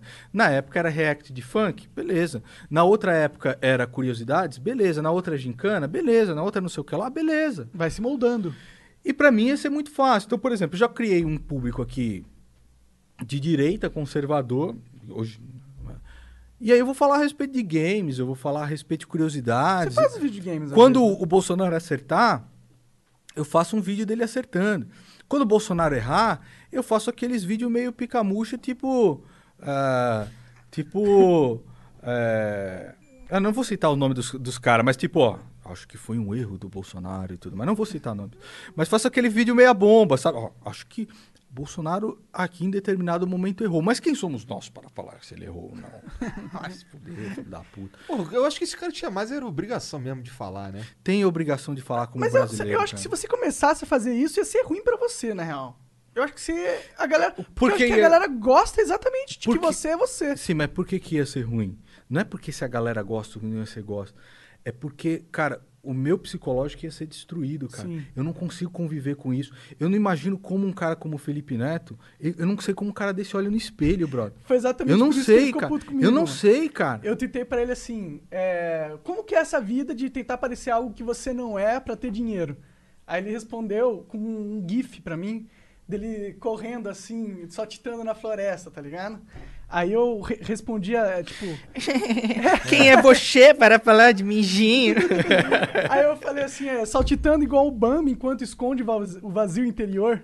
Não, Aí é ele porque ficou assim, puto e cê- tirou o é- nosso patrocínio aqui do Flow. A gente sabe. é, Que a gente- o, o Flow era patrocinado por uma empresa que ele é sócio, tá ligado? Então, porque o que, que ele faz? Ele, ele por trás, eh, e com certeza, né, cara? É um cara muito egocêntrico, é um cara com ego muito grande. né? Espero que ele mude, porque isso é ruim, tá ligado? Espero... Pra ele mesmo, né? É, pra ele que- se tornar uma pessoa melhor. Mas aí né? que tá. E, e aí o que, que acontece? Quando você mexe com o ego dele, ele faz de tudo para te destruir, não só psicologicamente, mas financeiramente, de todas as maneiras que ele imaginar ser possível, ele faz. Sim. Aí duvido tu vir no Flow se defender, Felipe Neto. Duvido você me destruir também, seu otário. Não, então, é, é triste, cara. É triste, bicho. De um dos caras. E eu gostava muito do Felipe Neto, cara. Sério? Do começo do Pior canal que eu gostava também, cara. Eu Como é tenho que um você vídeo não- que eu gravei com ele. Como é que você não vai gostar de um cara dele? Por exemplo, aquela, aquela crítica que ele fez a respeito do Crepúsculo é incrível. Sim. Muito bem, bem construída, né? Muito bem comunicada, né? Depois ele virou. E aí ele de- virou o que ele criticava, depois aqueles ovos coloridos. É, E aí mas, começou a pintar o cabelo de rosa. mas esse não é o problema, cara. O problema é a pessoa. A pessoa se perder no personagem. Exato, exato. Entendeu? Porque dele- assim, o irmão dele, aí que tá, o irmão dele era uma pessoa completamente diferente. Completamente diferente. Entrou num personagem, entendeu? Mas é um cara que não enche o seu saco, mano. É.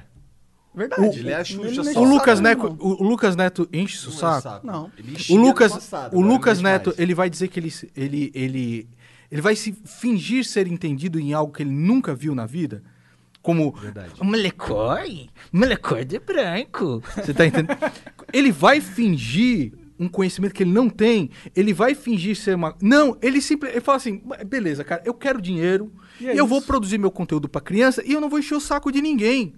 E, e valeu, e é isso. certo. E aí? O problema talvez seja uma criança entrar num, num vídeo dele e entrar no vídeo do Felipe Neto. Mas não vejo o problema. ah, Cara, e nem, nem ide- ideologizado é o conteúdo do Lucas Neto. Não. Ele não de- ideologiza o negócio. Então fala assim, criancinhas, vamos aqui todos vestidos de rojinha. Como faz o, o Felipe? Não, ele faz conteúdo pra criança, acabou, mano. E é bom ele o é um per- dele pra ele é um per- criança, Eu não né? sei, eu não, Não, sei se é ou funciona, não. Funciona, funciona. Eu não, sei, eu não sei se é, eu não sei se é. Aliás, o, o Lucas falou que era meu fã, né, cara? Sério? Você não lembra disso? Não. Quando ele era o hater sincero, ele falou, Ah, "Ah, é? eu sou fã desse cara. ele nunca encheu meu saco. Ele nunca encheu meu saco. O Felipe Neto, não. Mexeu com o ego dele, ele vai tentar acabar contigo. Sim. Ele vai tentar acabar contigo, de to- mas por trás das cortinas. Sim. Fom- bater pela frente. fomentando, né? fomentando grupos é, de escárnio, de deboche, Sim. fomentando processos que podem ser mexidos, financiando Ah, pessoas para te processar. Que eu queria tratar com você, na verdade, Pode Nando falar. Moura, Que eu acho que talvez seja difícil pra você. Hum, Não sei, acho que não. Cara, você processou muita gente. certo. Você já processou alguém agressivamente no sentido, o cara não te processou, você foi lá e processou? Ah, cara, eu acho que não. Eu acho que todas as pessoas que eu processei, eu entendi que tinha razão. Então, por exemplo, chega um, um- um Maurício Ricardo, que o cara pega a minha foto, coloca do lado do Hitler e fala assim, o Brasil que deu certo. Eu acho isso uma grande bosta. Aí o cara vai falar, é, olha lá você colocando a foto do Stalin junto com a criança no, no tweet do Bolsonaro e tal. Ah. Eu não sou político. Eu não sou político, eu não tô com o destino do país na minha mão. E outra, se o Bolsonaro quiser me processar por isso, ele tem todo o direito. Assim como eu tenho o direito de processar por isso. Sim. É, direito, ela- eu sei que você tem, mas eu não sei se é legal, tá ligado? Eu não sei se é legal processar coisas, a não ser que o cara tenha falado, "Vam- eu quero matar o Nando Moura, vamos lá que fazer organizar, porque aí é outra coisa. Ele não tá só te zoando, tá ligado? Ele tá fazendo uma parada pra te machucar Eu, fisicamente. eu acredito que todos os. Eu, eu não processaria ninguém por uma merda que falassem de mim, a não ser que fosse isso, entendeu? Cara, quando os caras começam a te vi- vincular como um, um- um nojento como Adolf Hitler, como um, párea da, da humanidade como Adolf Hitler, você não é nada disso. né? Sim, sim. Ah, e no caso do Bolsonaro, até fiz um vídeo falando. Tá falando da hipocrisia do cara segurar uma criança. Porque todo político vai lá e segura a criança do Clichê, lado. clichê. Todos eles, você tá entendendo? Se quiser entender errado tal, que se foda. Mas a minha, a minha intenção não foi compará-lo com a ruindade de Stalin, nem nada do tipo. Mas ele, ele tem o direito de me processar por isso, se ele quiser. Mas eu acho que ele não deveria. Eu acho que a gente não deveria processar Mas as que pessoas tá- por falas, por Mas liberdade aí de que- expressão, tá ligado? Mas é aí que tá, meu amigo. Quando você vincula a imagem de uma pessoa com determinado nazista e tudo mais, como fizeram com o Bolsonaro, chega um doido no meio da rua, cara, e lá mete a faca no, no cara, você É. tá entendendo? Então essas pessoas que fiz- disseram, você é um nazista, você é homofóbico, você é não sei o que lá, vincularam tanto a, a, a imagem dele com Adolf Hitler, o cara saiu na rua e levou uma facada no bucho, cara. É. Então a pessoa Mas me não sei se foi necessariamente por causa não, desse pode, ser- vínculo, pode não ter né? sido. Ah. Pode não ter sido. Mas eu entendo que estou no meu direito quando a pessoa me, me vincula a algo que eu desprezo absolutamente como nazismo, que é uma coisa imunda, que é uma coisa, que é uma, uma vergonha É na uma história da perversão. humanidade. Como é que o cara pode fazer um negócio desse comigo? Sim, eu acho como é que babaca da é, parte da exato como é que o cara pode me vincular a crimes terríveis entendeu a crimes horríveis que são perdoados nem por, por... E eu, eu, eu sou um cidadão cara que tem a minha ficha limpa que paga meus impostos então onde eu acho que é devido o processo eu vou meter mesmo mas vou meter mas mas sem sem pestanejar agora muitos eu não eu falo assim, ah, mano, isso aí, cara, eu não vou nem processar, uma bosta dessa. Porque é um puta pé no saco. Nossa, deve ser um saco ficar lidando. Tem que ir no na audiência. É um puta pé no saco. É só quando. É só quando muitas vezes eu extrapolo Mas diminui, você não tem mais feito isso, você não tem mais processado. Cara, galera. não, por exemplo, então, ó, por exemplo, o Maurício Ricardo. O cara me comparou com Hitler. Eu perdi esse processo, ele ganhou o processo. Mas nunca mais fez isso. Tá? Então tá bom. Tá? Nunca mais. Vai saber se o cara no outro dia tá fazendo uma charge comigo junto com Adolf Hitler e tudo mais. Entendo. Entendeu? Entendo. Como o, o- o canal do Otário fez, perdeu 20 mil. O Ot- O Otário fez a mesma coisa e ainda vendeu o produto com a, com a minha cara e tudo mais. Aí processei o cara, é, você não vai processar ninguém e tal. Não, processei, perdeu. Não foi. Ele fala que eu fugi da justiça, ele não apareceu em nenhuma. Fugiu de todo jeito, foi lá citado, não apareceu, chegou até o final, depois foi tentar recorrer, se fudeu, perdeu 20 mil, acabou. Entendeu? Então, onde eu acho que eu tenho direito, eu vou atrás mesmo, cara. Agora a gente continua o papo, vocês vão enrolando a galera que eu vou mijar. Não, vai lá, fica à vontade. Eu vou pegar uma água, então o Monarca vai ficar. Caralho, então eu vou começar. Sabe o que eu vou falar? Eu vou cantar. Na verdade, é muito importante que vocês nos apoiem no Apoia-se, ok? É, tem um link aí na descrição deste vídeo. Você- pode ir lá. Se você der 20 reais pra gente todo mês, você vai ganhar conteúdo exclusivo de todos os flows. Todos os flows tem o Flow dos Flowers, Sim. que é, tipo, mais Tem uns uns 5, incríveis, 10... tipo uma relada de, de, de o MC Gorila Tem sarrando a mesa. incríveis. Tem né? ah, um último que a gente achou muito Do foda também, do Samidana, Samidana. Falando do bagulho com o Ciro. Do- exato, do teve uma polêmica muito foda né, que o Ciro prometeu dar um Fusca pro Samidana se ele provasse certas estatísticas. Ele acabou provando, mas não rolou ainda o Fusca. Falamos sobre isso. A gente vai liberar, a gente tá pensando em liberar pra galera. é, como bônus aí, pra eles só verem o que eles estão perdendo. Sim, então, sim. né, tipo, essa, você tá apoiando a gente, você vai receber algo em troca. Né? E Fique vai fazer tranquilo. com que isso aqui continue acontecendo, né, cara? Que eu, que eu diria que é a parte mais importante, pra ser sincero. Cara, Porque olha você- essa semana, olha o Sim, que, que a gente cara, tá fazendo, mano. Cê- Ajudem a gente a conseguir fazer isso cada vez mais e cada vez mais forte. Porque. Porque é foda, porra. Sim, e é caro, a verdade é que É caro, é caro, mano. Porque, por exemplo, o, o- quando vem os caras que não são de São Paulo, complicadíssimo, né? No caso do Nando, ele, ele que veio. Ou, É, ô, ô, Vini, obrigado. ô Vini, tu... Quem, vieram no, no- naquele, naquele não, não, azulzão? tá, tá num, num Civiczão. Ah, senão eu ia querer tirar uma foto ali no... no- Pô, tinha que ter vindo com o Mustangão, dona não hora, porra. Eu tu não vejo Famoso, helicóptero, tinha que vir de tio Patins, pô, ia ser louco. Seria massa. O Nando tinha que estar com a bandaninha Eu queria dele. ter um Mustang, mano. Ah, com a É, bandaninha. cadê a bandaninha? Ô, Nando, cadê a bandaninha, cara? Tá no carro? Tá no carro? Que é a... bandana clássico do Nando Moura. Ah, você trouxe? Olha. Ah, olha ali a bandana. falei, eu vou fazer esse vídeo careca, não, se foda. Mas a bandana tá aqui, porra. Ah, Você sempre usou bandana? Uma parada Sempre. desde É, jovem, assim? Não. Primeiro, quando ah, no show, como eu tocava e cantava, até falei que fi- fiz um show, o último show que eu fiz foi aqui perto, né? Foi no Feelings ali. A banda nunca foi uma banda grande, né? Do tipo, né? Uma banda. É que uma eu- banda de rock? A banda de. É, heavy metal. Uhum. Mas como eu tocava e cantava, a bandana, ela previne que o suor escorra no teu olho e você fica com o olho ardendo durante a Você apresentação. chega um pouquinho... um Ah, pra- ah, desculpa. Não, você pode chegar a ele, pode ficar à vontade. Tá bom, vamos lá. Então a bandana ela previne que o suor fique escorrendo no teu olho, né? Então eu usava sempre.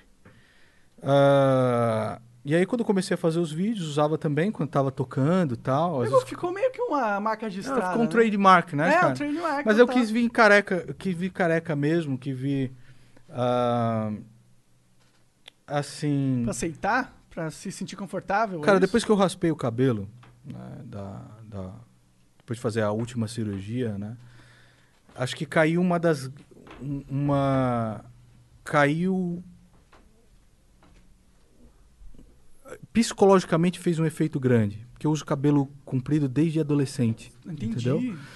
Então, aquele cabelo comprido era pra quê? Pra que era o cabelo comprido? Mesmo que inconscientemente, era para participar de um grupo. Que é um grupo de rock e tudo mais. Pra que que era cabelo comprido? Pra que era... Por, por que que ele fazia sentido? Era pra me esconder quando eu era adolescente. Eu tinha um rosto cheio de espinha. Então eu ficava no canto da sala com o cabelão assim pra frente. pra ninguém me ver, pra ninguém, pra ninguém falar comigo, entendeu? Então, eu fiquei com o cabelo grande desde os 14 anos de idade. E quando chegou nos meus 35 anos, que eu tive que raspar o cabelo, o médico falou, ó, FUE você só faz se raspar, tá? Você tem que raspar. Minha esposa, caramba, o cara tá com o cabelo grande aqui. O que, que fez com o cabelo? Tu doou? Doei, doei pra Associação de Câncer, né? Ah, da hora. É, e quando raspou o cabelo, cara, pareceu que eu não tinha mais que me importar com essas coisas, entendeu? Então te libertou Parecia- de certa forma. Parecia que eu não, não tinha. Era o último grupo que eu tinha que falar, então já não eu não pertenço mais. Eu não pertenço mais a isso. E eu não preciso me esconder mais, entendeu? Porque quando eu era adolescente, né? Então, assim, tá, o, o quarto mês é o pior, é o que você fica mais horrível. Porque o cabelo cresce todo desregulado, você tá entendendo? Então parece um monte de rato. Então, se eu apareço nos cantos como eu sou mesmo, entendeu? Exatamente como eu sou, é, é o foda-se. É o foda-se total, né, cara? Foda-se é muito gostoso, não é? É, Tacar o foda-se. é, cara. Porque, se- porra, ninguém liga de verdade, né? Eu Que acho. tá- Cara, a, ver- a verdade é que todos ligam e fingem que não. Esse é o grande problema da humanidade. Todo mundo liga, mas, mas finge que Liga não, entendeu? Diz por si mesmo. É, eu tô falando, dizer. tipo, ninguém liga pro outro, se o outro Tipo, tá eu não- careca. eu não ou ligo se Na você verdade, tá- É, cara, eu- o que as pessoas querem, o que as pessoas querem, você tá entendendo? É ver o semelhante, principalmente o- o semelhante na lama. Entendi. Independente de quem seja, você tá entendendo? Quando os caras ficam olhando. Se um cara tá querendo se suicidar, e os caras tem um monte de gente lá embaixo, você tá entendendo? E o cara tá lá em cima. A maioria daqueles filhos da puta inconscientemente tá falando assim, mano, se joga aí, cara, que eu quero Quero um bagulho muito louco. acontecendo, né? O coração do homem é muito perverso. Isso sempre vai ser perverso. Ele gosta de ver o outro menosprezado. Ele gosta de ver o outro na lama. Ele gosta de ver o outro sofrendo. Ele gosta Porque de ver quando o outro tá embaixo, quer dizer que você tá em cima, né? É. Eu, eu acredito que as pessoas melhoram quando a verdade é dita. Mesmo quando ela é dita de maneira visceral. Sim, se você, disser uma, se você disser uma verdade visceral pra mim, posso até relutar agora, mas faz sentido depois. Entendeu? É, só que não com mentira, bro. Mentira não, cara. Tá ligado? É, te- vamos é, tentar ser o mais honesto possível com a gente mesmo. Então você, por exemplo, fazer, ah, eu sou um cara que é a favor de liberar, não sei o que lá. Beleza, vamos discutir a respeito disso aí. Sim, claro. Certo? Mas. É... É... Mentira não, cara. Tá ligado? Mentira não. Você tentar participar de um grupo por causa disso. Você vai participar do grupo dos anarcobobos, porque você fuma seu cigarrinho aí de, de baitola, você tá entendendo? Não faz sentido, cara. É, eu, eu sou. É que eu sou o cara que mais odeia grupos na face da Terra, né? Eu acho. Tipo, Eu sempre odiei grupos. Eu não. Eu concordo muito com você nesse sentido. E eu também tenho essa questão do- da verdade visceral, tá ligado? Às vezes eu sou meio cruel com as pessoas. Eu, eu- o Igor tá de prova, né, Igor? Ah, e- e aí depois ele chegar ali no, no meu quarto e fala assim, aí, porra, tu acha que eu fui o cuzão? Mas é que eu não quero, eu não quero, eu não consigo eu não consigo ficar criando histórias na minha cabeça que eu tenho que ficar lembrando pra. Eu sei o que eu sei, eu sei o que eu sinto, tá ligado? E eu acho que todo mundo devia ser mais assim, tá ligado? Porque por mais que realmente no, no primeiro momento que ha- haja uma- um, um impacto, tá? Haja. a- a- eu falo uma verdade visceral pra você, você vai se sentir ah, atacado de uma certa forma, porque ela obriga você a mudar Porque ninguém um faz paradigma. isso, né? Ninguém, ninguém, você A não ouve isso normalmente. É, a verdade assim, não é nem a pessoa, é a cultura. Quando você ofende a cultura, aí que você, aí você mexe não só você mexe em coisas muito mais profundas dentro do indivíduo, porque o indivíduo que constrói a sua personalidade com elementos de determinada cultura ou determinado grupo, ele procura defender esse grupo independente de qualquer coisa. Então, por exemplo, no começo do meu canal, quando eu falava dos caras black metal, falava que era uma, black metal era uma merda, o cara faz parte daquela cultura, ele faz parte daquele grupo. Ele tenta defender não só a personalidade dele, que foi construída baseada naquilo ou daquilo, mas ele tenta defender aquele grupo. Sempre foi assim. Então você vai falar de petistas, estão tentando defender o grupo. Você vai falar hoje dos bolsopetistas, estão tentando defender o grupo. Caralho, bolsopetista. É, bolsopetista. Como que é isso aí? É, eles viraram petistas. se Ah, entendi. é, Eles, tá, eles têm a mesma eles estratégia peti- do PT, É, só que agora com o Bolsonaro. E o que que acontece, cara? Na verdade, eles não estão defendendo o Bolsonaro, porque o Bolsonaro ele seria defendido se as pessoas estivessem falando qual o caminho que ele deve, que todo mundo sabe, um caminho para ter um país melhor, principalmente na- no sentido da pauta de justiça, você tá entendendo? Que é o- Justiça. que é o grande problema do Certo. Brasil, né? É, te- E economia tem vários também, mas acho que Cara, justiça- é, mas aí você vai falar o seguinte, por exemplo, o saneamento básico é o que tem básico é o que tem matado mais crianças. Se você der uma olhada, nos últimos três anos gastou-se 1,5 bilhões em saneamento básico e o fundão eleitoral tá gastando 2, brother. Sim. E criança morrendo de, diarreia, é criança morrendo é, de desinteria. num ambiente de internet onde qualquer político consegue financiar a campanha dele através de crowdfunding. Então acabou, mano. É, é nem um puto pra esses caras. Sim, eles não Mas precisam. enfim, enfim, esses caras, eles acham que eles estão defendendo Jair Bolsonaro, mas eles estão defendendo uma pauta do Dias Toffoli, uma pauta do MDB, 100% de certeza. Não é a defesa do Bolsonaro mais. Não é mais. Que que Então, o mas eles é tão, tão relevante assim? Por que, que é tão poderoso Toffoli é o presidente do Supremo Sim. Tribunal Federal, que pode pautar as coisas, pode decidir, ah, tem seu voto de Minerva ali, uma série de outras coisas, mas é também uma pessoa que tem um poder de persuasão imenso, gigantesco, que sabe escalar ah, socialmente de, de maneiras assim, a habilidade que esse cara tem Ele é muito absurda. inteligente. Porra, cara. Pra ser Hoje supremo, em né? dia, Tem que ser, hoje, em né? di- pô, hoje em dia quem assessora o Jair Bolsonaro? Quem dá conselhos jurídicos a Bolsonaro? Duas pessoas. Você tinha o Moro, três, né? Você tinha o Moro, você tinha Jorge Oliveira e você tinha André Mendonça. O Moro foi colocado em de escanteio desde que eh, bateu firme naquele negócio do, do COAF. Hoje em dia, quem aconselha? Jorge Oliveira André Mendonça. Quem, é, quem é mei- que, é um, que eles, eles consideram abertamente o melhor amigo deles? Dias Toffoli. Entendi. Hoje a presidência da República, ela é ela serve a, a- a- interesse do próprio Supremo Tribunal Federal. Acabou, mano. Aquele negócio de, de bater de frente com a velha política e tudo mais. É interesse do Supremo Tribunal Federal. Acabou, cara. E o que, que o povo pode fazer, cara? Do Porque- Dias Toffoli, Será que a gente especificamente. não consegue impeachment esses caras, mano? Um dia a gente impeachmentou a Dilma, Então, né? cara, quando eu comecei a ver que as coisas estavam muito erradas, tá? Eu juro pra você, cara, eu queria voltar das minhas férias, eu fui pra Gramado? Falei que ia fazer a cirurgia, passou- eu queria voltar dessa, dessas férias mais tranquilo, cara. Numa vibe melhor, tá entendendo? Às vezes fazer aquilo que aquilo que dá view, mano. Pô, uns view aí de curiosidade, mano, tá, sabe? Falar disso daqui. Não é errado, né? Fala- Não, eu, eu me divirto Ah, fazendo um sim. vídeo de videogame.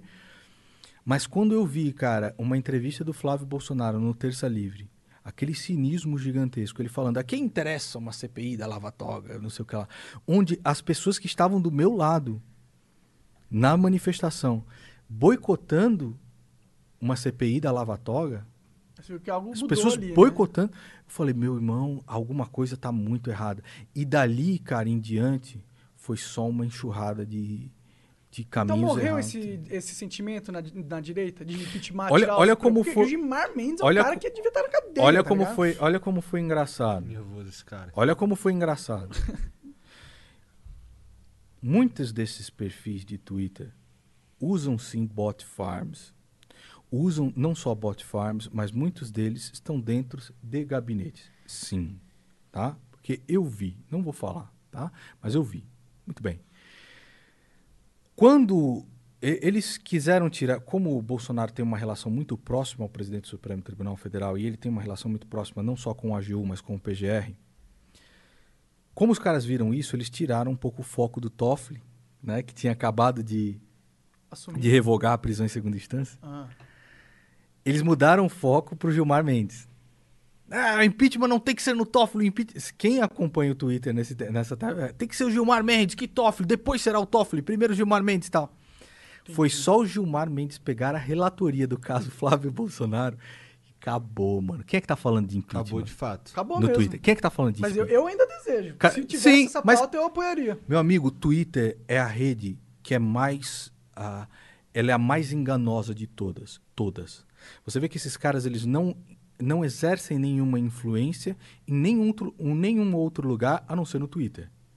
No YouTube são extremamente fracos. 50 mil views, 40 mil views. No Instagram, fracos também. Agora, no Twitter, onde você consegue fazer bot farms, onde você consegue criar um perfil falso, em- cara, em cinco minutos você cria um. Tem empresas É, que dois, isso pra você, Exato. você Você, paga pega, uma, paga uma empresa, cria 100, cria 200, cria 300. mil, dez mil. O que que acontece? Só que o Twitter é uma... É a rede que é mais utilizada pelos jornalistas. É. Jornalistas não utilizam muito o YouTube, não utilizam muito o Instagram. Estão começando agora. É que o Instagram é difícil se comunicar um com o outro, Isso. né? Mas aí o que, que acontece? Esses caras fazem uma pressão draconiana nos jornalistas. Hum. E os jornalistas muitas vezes acreditam que aquilo lá é real. Então, por exemplo, você pega um Lilo Vlog com 5 mil curtidas, 7 mil, 10 mil curtidas, aquilo é real? É porra nenhuma. Você pega um Alan dos Santos com 3 mil curtidas, você vai ver tem 10 comentários lá, 20 comentários. Matematicamente é impossível. O que, que está acontecendo? Eu sei exatamente o que que está acontecendo.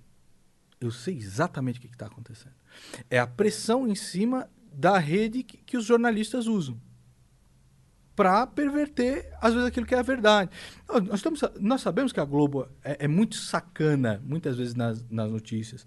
A Record, tal, toda a grande mídia, toda a, a, a es- a- a imprensa, que chamam de extrema imprensa. Só que fatos, fatos, não interessa quem está noticiando um fato, um fato é um fato.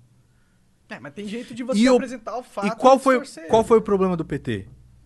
O PT, Vários. o PT parou de observar as pessoas, os militantes do PT. É claro, vários problemas, como você falou, é vários. Aquela quadrilha generalizada. Mas um dos problemas, um dos problemas foi parar de observar a realidade. Não tem mais conexão com a realidade. Sim.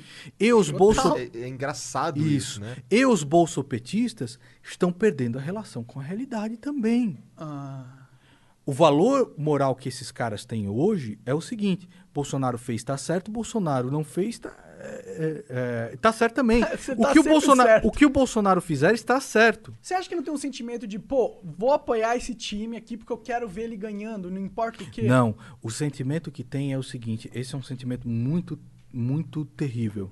Você não pode falar que o Lula não encheu o coração do povo de esperança naquela época. O povo estava com esperança, mudar, tal, não sei o que lá. Bolsonaro, quando entrou na presidência da República, encheu o coração das pessoas de esperança. É muito triste, cara, você chegar para uma pessoa e falar assim: olha, cara, o caminho que ele está seguindo é um caminho que não, não traz esperança mais nenhuma, nenhuma, nenhuma, nenhuma. Ainda que tenha melhoras econômicas, essas melhoras econômicas serão completamente consumidas pelos políticos blindados e pelas leis que estão se passando agora, que nunca se viu, cara. Nunca se viu. Nem na Itália, depois dos mãos, do Mãos Limpas, tem um negócio como aqui, cara. Prisão preventiva Então, tá... é totalmente feito. Ele, assim, é, o engraçado é que a gente tá todo mundo vendo. Você consegue, só de você não precisa ser. Não precisa ser um juiz pra você olhar as coisas que estão acontecendo e falar: caralho, os caras estão se fechando. Então, bicho, eu não sou uma redoma." merda um músico. Eu sou só um músico. Mas só que eu também é tenho um ser humano que Mas eu, eu coisas, tenho o direito de falar. tá eu merda, tenho o direito de pesquisar. Eu tenho o direito de, de conversar com as pessoas, entendeu? E, por exemplo, quando o Bolsonaro fala uma mentira, é mentira. Ele não pode sancionar. Eu não posso sancionar isso se não leva impeachment. É mentira. Isso É na mentira, cara, cara. dura, né, é mano? Ele mentira. tá achando que a e gente você, é trouxa, e você né, vai mano? e você pergunta para meu irmão Então advogado. leva a porra do impeachment, caralho. Você não falou que. Você Não, falou Você acha que o cara leva impeachment? leva, O povo, Não, mesmo, mesmo que fosse levar, cara, assim, se fosse uma parada que a gente tava falando aqui, eu fico assim, caralho, beleza, o cara é o presidente, prometeu fazer esse bagulho aqui, que a princípio é o certo, e porra, chega lá e faz o contrário, que porra é essa, cara? triste, é muito triste, cara. Ah, você é impeachment. Irmão, E eu acho que isso vai morder a Caralho. bunda do Bolsonaro no futuro. Isso é muito triste. Porque ele vai perder Eu fiquei uma a- semana, a meu irmão, eu fiquei dele, uma cara. semana, entendeu? Uma semana mal, quase sem comer e tudo De mais. verdade, assim, realmente. Mal. Porque eu- eu- você falou, é, você acho que você foi muito ingênuo tal, no bagulho e tal, de acreditar. Mas eu acreditava que dava, cara. Eu acreditava que dessa vez dava. Dava pra ser primeiro mundo, entendeu? Vai ser difícil. Eu acreditei, Vai demorar, eu acho. Eu cara, acreditei. eu entendo, eu entendo o sentimento. Então isso de- é muito triste, cara. Isso é muito triste. Tá ligado? Você acreditar num bagulho. fa- Agora, ago- por favor, cara. Conseguimos. Um pouco de justiça. Quanto, aí, quanto sangue você acha que tem na mão do Lula? Quanto sangue você acha que tem na mão desses caras como Renan Calheiros? Com, quanto sangue você acha que tem nessa- na mão desses caras que são corruptos? Só da verba que era necessário pro povo não chegar, esse povo morreu. E aí os caras tá querem que eu não fique indignado com isso, cara? Os caras ficam criando milhões de teorias. Ah, não, porque tá recebendo dinheiro do novo, tá recebendo dinheiro do PSDB. Não, porque é traidor, porque é não, porque é não sei o que lá. Ah, não, os caras estão falando que tu, tu tá recebendo dinheiro. É. Quanto que o PSDB tá te pagando? Quanto estão te pagando pra você falar essas coisas? Meu irmão, meu Deus, cara. Os caras podem me acompanhar no meu canal todo dia, cara. Todo dia. Tá ligado? E o cara não me conhece. O cara não sabe, não. é- é- Que absurdo, brother. Que absurdo. Que absurdo. Mas a longo prazo, como que você vê essa dinâmica se desenvolvendo? O que, que você acha que vai acontecer daqui pra frente? Eu acho que Bolsonaro, ele. Hoje ele se fecha cada vez mais. Ele não quer ouvir. Justa, ele me bloqueou pelo quê? Você veja, eu coloquei a, quando ele tirou a foto com a criança, aí eu fiz uma, uma sátira. Peguei, peguei pesado? Peguei. Ele tem direito de me processar se ele quiser. Coloquei lá o Stalin rindo- com a criança rindo e tal. Mas ele não me, ele não me bloqueou por isso. Por que, que ele... Ele me bloqueou quando ele colocou uma notícia falando assim: "Ah, olha o que, que a imprensa inventa. A imprensa estava dizendo o seguinte: Bolsonaro pensou em demitir o Sérgio Moro. Ah. Aí o que, que eu comentei? Comentei, presidente, pro- é, falei, o mito, o problema não é esse. O problema é que Sérgio Moro or- é, lhe aconselhou a vetar 38 pontos, 36, 38 pontos, o senhor vetou só 25, e isso é muito pior que a notícia dessa. Aí ele bloqueou. Porque eles estão putos com Sérgio Moro. Putos. Tá? E eu sei. Eu não vou falar nome aqui, Mas mas. por que, que eles estão putos pra porque, caralho? Porque, eu, Porque é muito certo? Mano, se eles pudessem queimar o Sérgio Moro, eles já teriam queimado. Porque ele é um, vi... ele é um candidato viável pra concorrer acima É do o, Bolsonaro? é o ciúme daquilo que o Sérgio Moro é e que os caras não são. Um símbolo Qual moral. foi, qual foi o grande. Você falou pra mim, ah, Bolsonaro passou 30 anos lá. Qual foi o grande feito? Aprovou Então, assim- imprimir a cédula no... Então, mas isso. E nem estão falando mais disso, hein? Ó, dá uma olhada. É mas assim, verdade. qual- agora, qual foi o grande feito do Sérgio Moro? Existe um lance, cara, existe um lance lá dentro, cara, onde tem muita gente com muita raiva do Sérgio Moro. Tem muita gente esperando um momento para queimar o Sérgio Moro. E tem muita gente fazendo articulações para que o Sérgio Moro não brilhe. Então, por exemplo, tirar a segurança pública da mão dele e colocar em outra pessoa. Por que, que você acha que o Sérgio Moro comentou essas coisas recentemente? Tá falando, ah, não é o Mago Merlin que fez, fui eu que fiz. Por que, que você acha que está comentando esse tipo de coisa?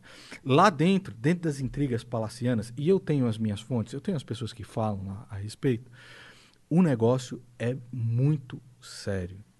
E o Sérgio Moro é um cara que, quando perguntaram para ele, é verdade que o Bolsonaro ficou indisposto com você, quis te, quis te demitir? Ele nunca vai falar algo disso, você está no Ministério da Justiça.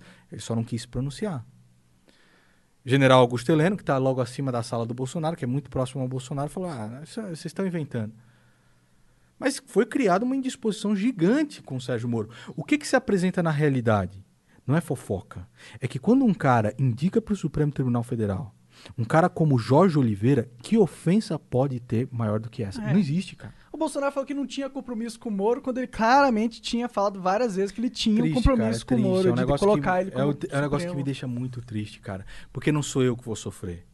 É o Tá Brasil ligado? todo. O meu pé de meia, cara, tá feito. Meu pé de meia já está feito, entendeu? Eu sei gerenciar muito bem as minhas economias e propiciei isso para as pessoas, ofereci um curso bom para as pessoas, que é o conhecimento que me foi passado por grandes mestres, que é o Ramiro e o Bruno.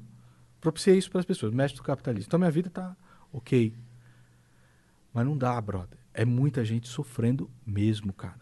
É sofrendo mesmo. você ainda mora no? Brasil, né? Não é só questão É. financeira. E podia também, não morar. né? Os caras vivem falando pra mim, mano, pega teu passaporte, porque você tem cidadania italiana, vai pra fora, cara.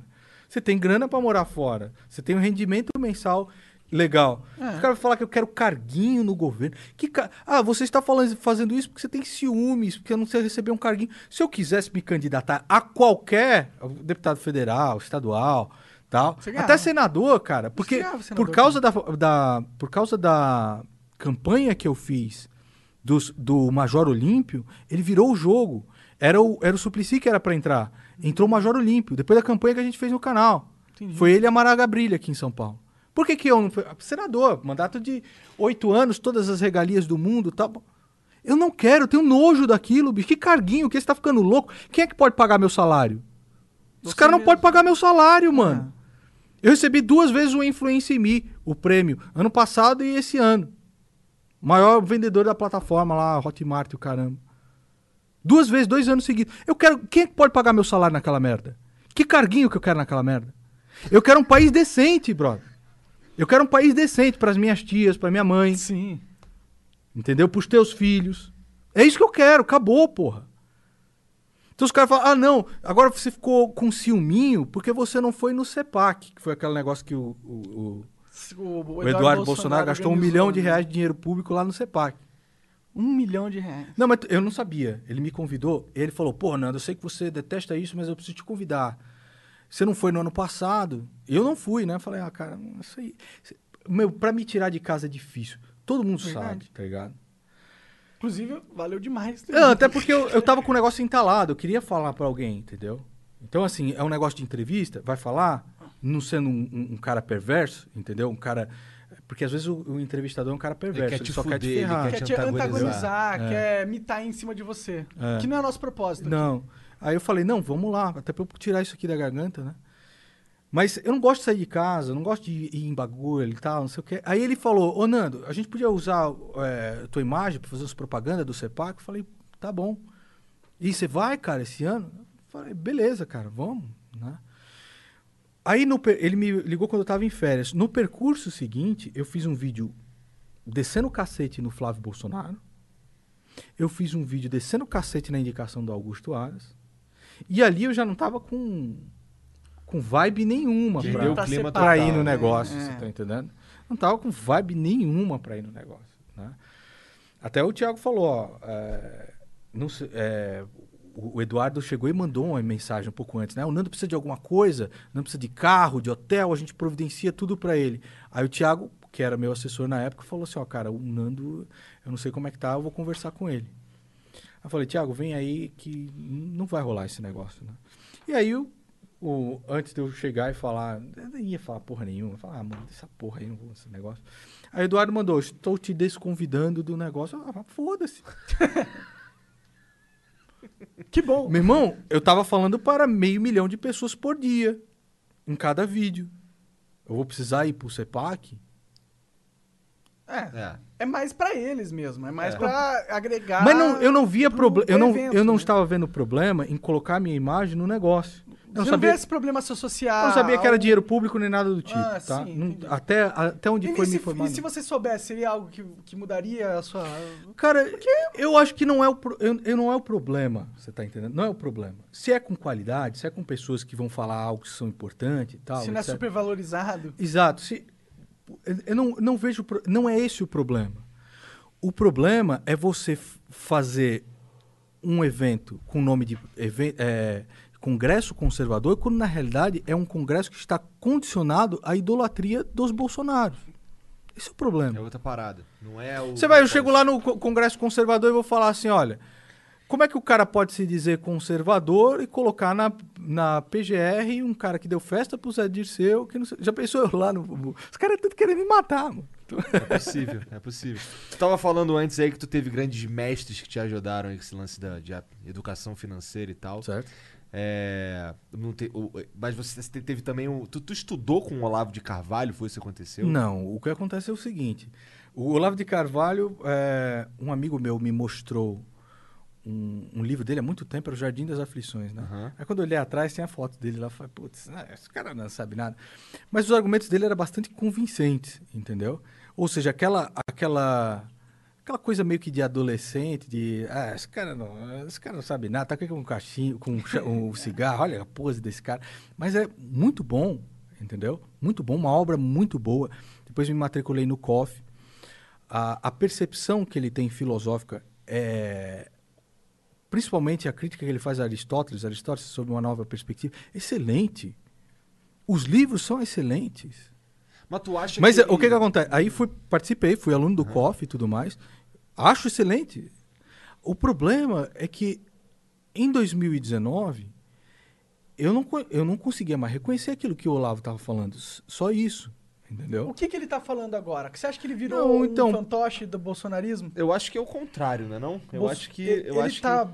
controlando os Bolsonaro de Eu- alguma forma? Não, eu, eu, eu acho que, que ele, ele, ele. Posso estar falando merda, mas eu sinto que ele, ele, ele é um guru dos caras de um jeito. Na verdade, o meu problema com o Olavo é que é a maneira como ele se. se Não, ó, co- deixa eu- se expressa. só Ele- tipo- primeiro que ele só esculacha li- todo mundo. É, deixa eu só ver. Só ele que é Calma. pica. E- Uma Ou das não? coisas que aconteceu, no meu ver, foi o seguinte: por volta de abril, por volta de março, os caras começaram a ser extremamente injustos com aquilo que o Olavo estava fazendo. As revistas mesmo. Sim. Entendeu? Então colocar ele na capa como guru, como palhaço, como não sei das quantas. E isso, no psicológico da pessoa, é muito ruim. Entendeu? É muito ruim. Eu, e, e eu achei uma injustiça gigante aquilo que estava fazendo com, com o cara. Né? Naquilo lá. Ah, aí depois, cara, foi seguindo por um, por um, por um, um rumo que eu, eu, eu não estava reconhecendo mais. Ou seja, coisas estavam. Ele falou, eu não falo mais de política. Ele falou, eu não falo mais disso daí. Porque realmente a pressão era muito grande, cara. Era um achincalhamento, entendeu? Com uma pessoa que era injusto, que, era, que, que não era isso. Aí, de repente, ele voltou para a internet de, é, compartilhando vídeos de pessoal da Terra plana. Verdade, né? É, e aí aquilo eu falei. Eu. Olhando aquilo lá, eu falei, cara, mas que assunto é esse, entendeu? Por que esse? Porque assim, gera uma, pode gerar uma curiosidade, entendeu? Mas das diversas aulas que eu participei do Olavo, Olavo era sempre uma pessoa atenta àquilo que estava acontecendo na realidade. A realidade te dá fatos, você não pode lutar contra eles. Então, que, quais são os dados da realidade? Qual é a crítica de Olavo a respeito de Kant, por exemplo? É que ele monta um modelo intelectual para montar a sua filosofia. A filosofia do Olavo é ba- baseada nos fatos que ele tem. Então, a Terra plana é o quê? São, são, é um modelo que pode fazer algum sentido quando você se fecha à realidade, correto? Porque ele faz, é, ele faz é, algum sentido dentro de um modelo. Então, um modelo de computador que eu vou fazer, onde a Terra, uma observação de 700 quilômetros, qualquer coisa do tipo. Mas na realidade. Mas aí, de repente, o Olavo começa a fazer esse tipo de coisa, É como se ele a acreditasse falar a nisso mesmo. a, a né? respeito desse tipo de coisa. Ah. Ele começa. Não de uma forma irônica. Isso. Não, aí ele. Uma das coisas que ele falou em um dos vídeos, por exemplo, é, ele falou: não é mais conservadorismo, não mais a defesa da, da família, é o bolsonarismo que interessa. Precisamos criar uma militância disso. Aí no dia Ele seguinte. falou isso? Sim, em um dos vídeos. Caralho. Isso é muito perigoso. Não, calma. né, é, é, é, aí depois o Alan, no dia seguinte, estava falando: é, vamos montar uma, uma militância bolsonarista. Ah, aí o Olavo você fala: ah, entenderam errado, o que eu quis dizer, vocês são um bando de analfabetos funcionais, como ele sempre fala. Aí depois. ah, ele- é, aí depois o Olavo falou. é, quem odeia Bolsonaro odeia o Brasil, porque não sei o que lá aquilo que eu li do Olavo, entendeu? E eu já devo ter lido a, a obra completa dele, tá? Inclusive o- os, os livros que saíram da, da vida editorial, o COF, fiz até as aulas do Schelling.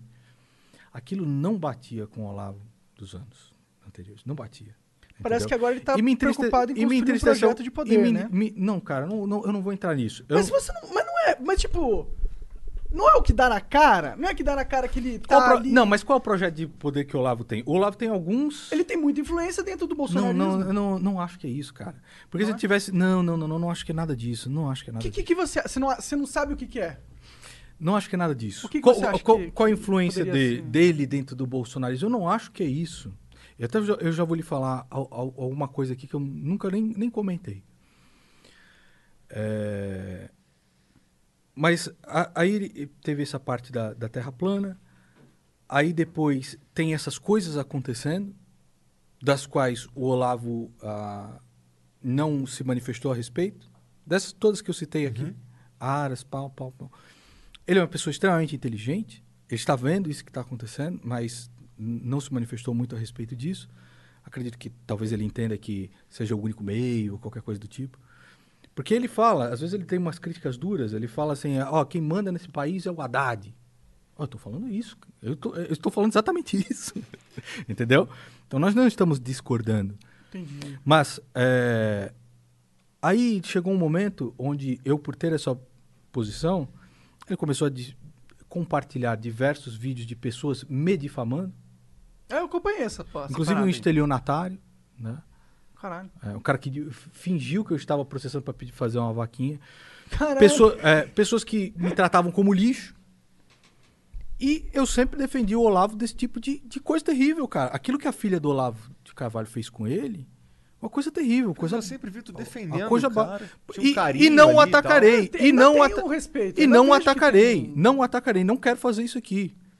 mas Porque, porque também, não, mas, mas aí que tá. Foi muito importante para enxergar a realidade. Agora, Olavo me ensinou a pensar e não a obedecer. Muitos dos caras, e eu já conversei com vários, tá? Não, não pode falar isso porque o Olavo vai. Não, não ih, putz, isso daí eu não vou falar porque senão vai, o Olavo vai. E vários dos caras que estão ali com ele, não vou falar nomes aqui, entendeu? E eu sei de- desse negócio. Agora, eu não vou ficar fechando os olhos para as coisas que acontecem por causa do Olavo. Quando aconteceu lá o. O, o primeiro turno, não sei se vocês, ah, vocês lembram do primeiro turno. Existiam diversas denúncias de urnas fraudadas. Ah, correto? sim. É o Bolsonaro. Mas diver- depois do primeiro turno, diversos deputados do PSL já tinham sido eleitos. Hum. Formavam uma bancada grande e poderosa lá. E o Olavo fez um vídeo falando assim: Isso tem que acabar agora mesmo!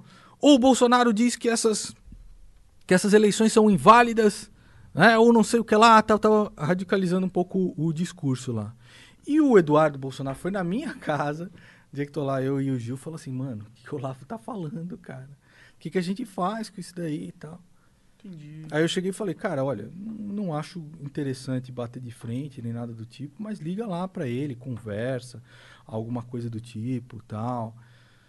Ah, Meio descoordenado isso aí, então, não, né? não, não é coordena. O Olavo não tem coordenação nenhuma com o governo. Isso aí você tem que tirar da cabeça, que ele é guru do governo, que ele eh, coloca. Tá. bo- Não, Isso não existe.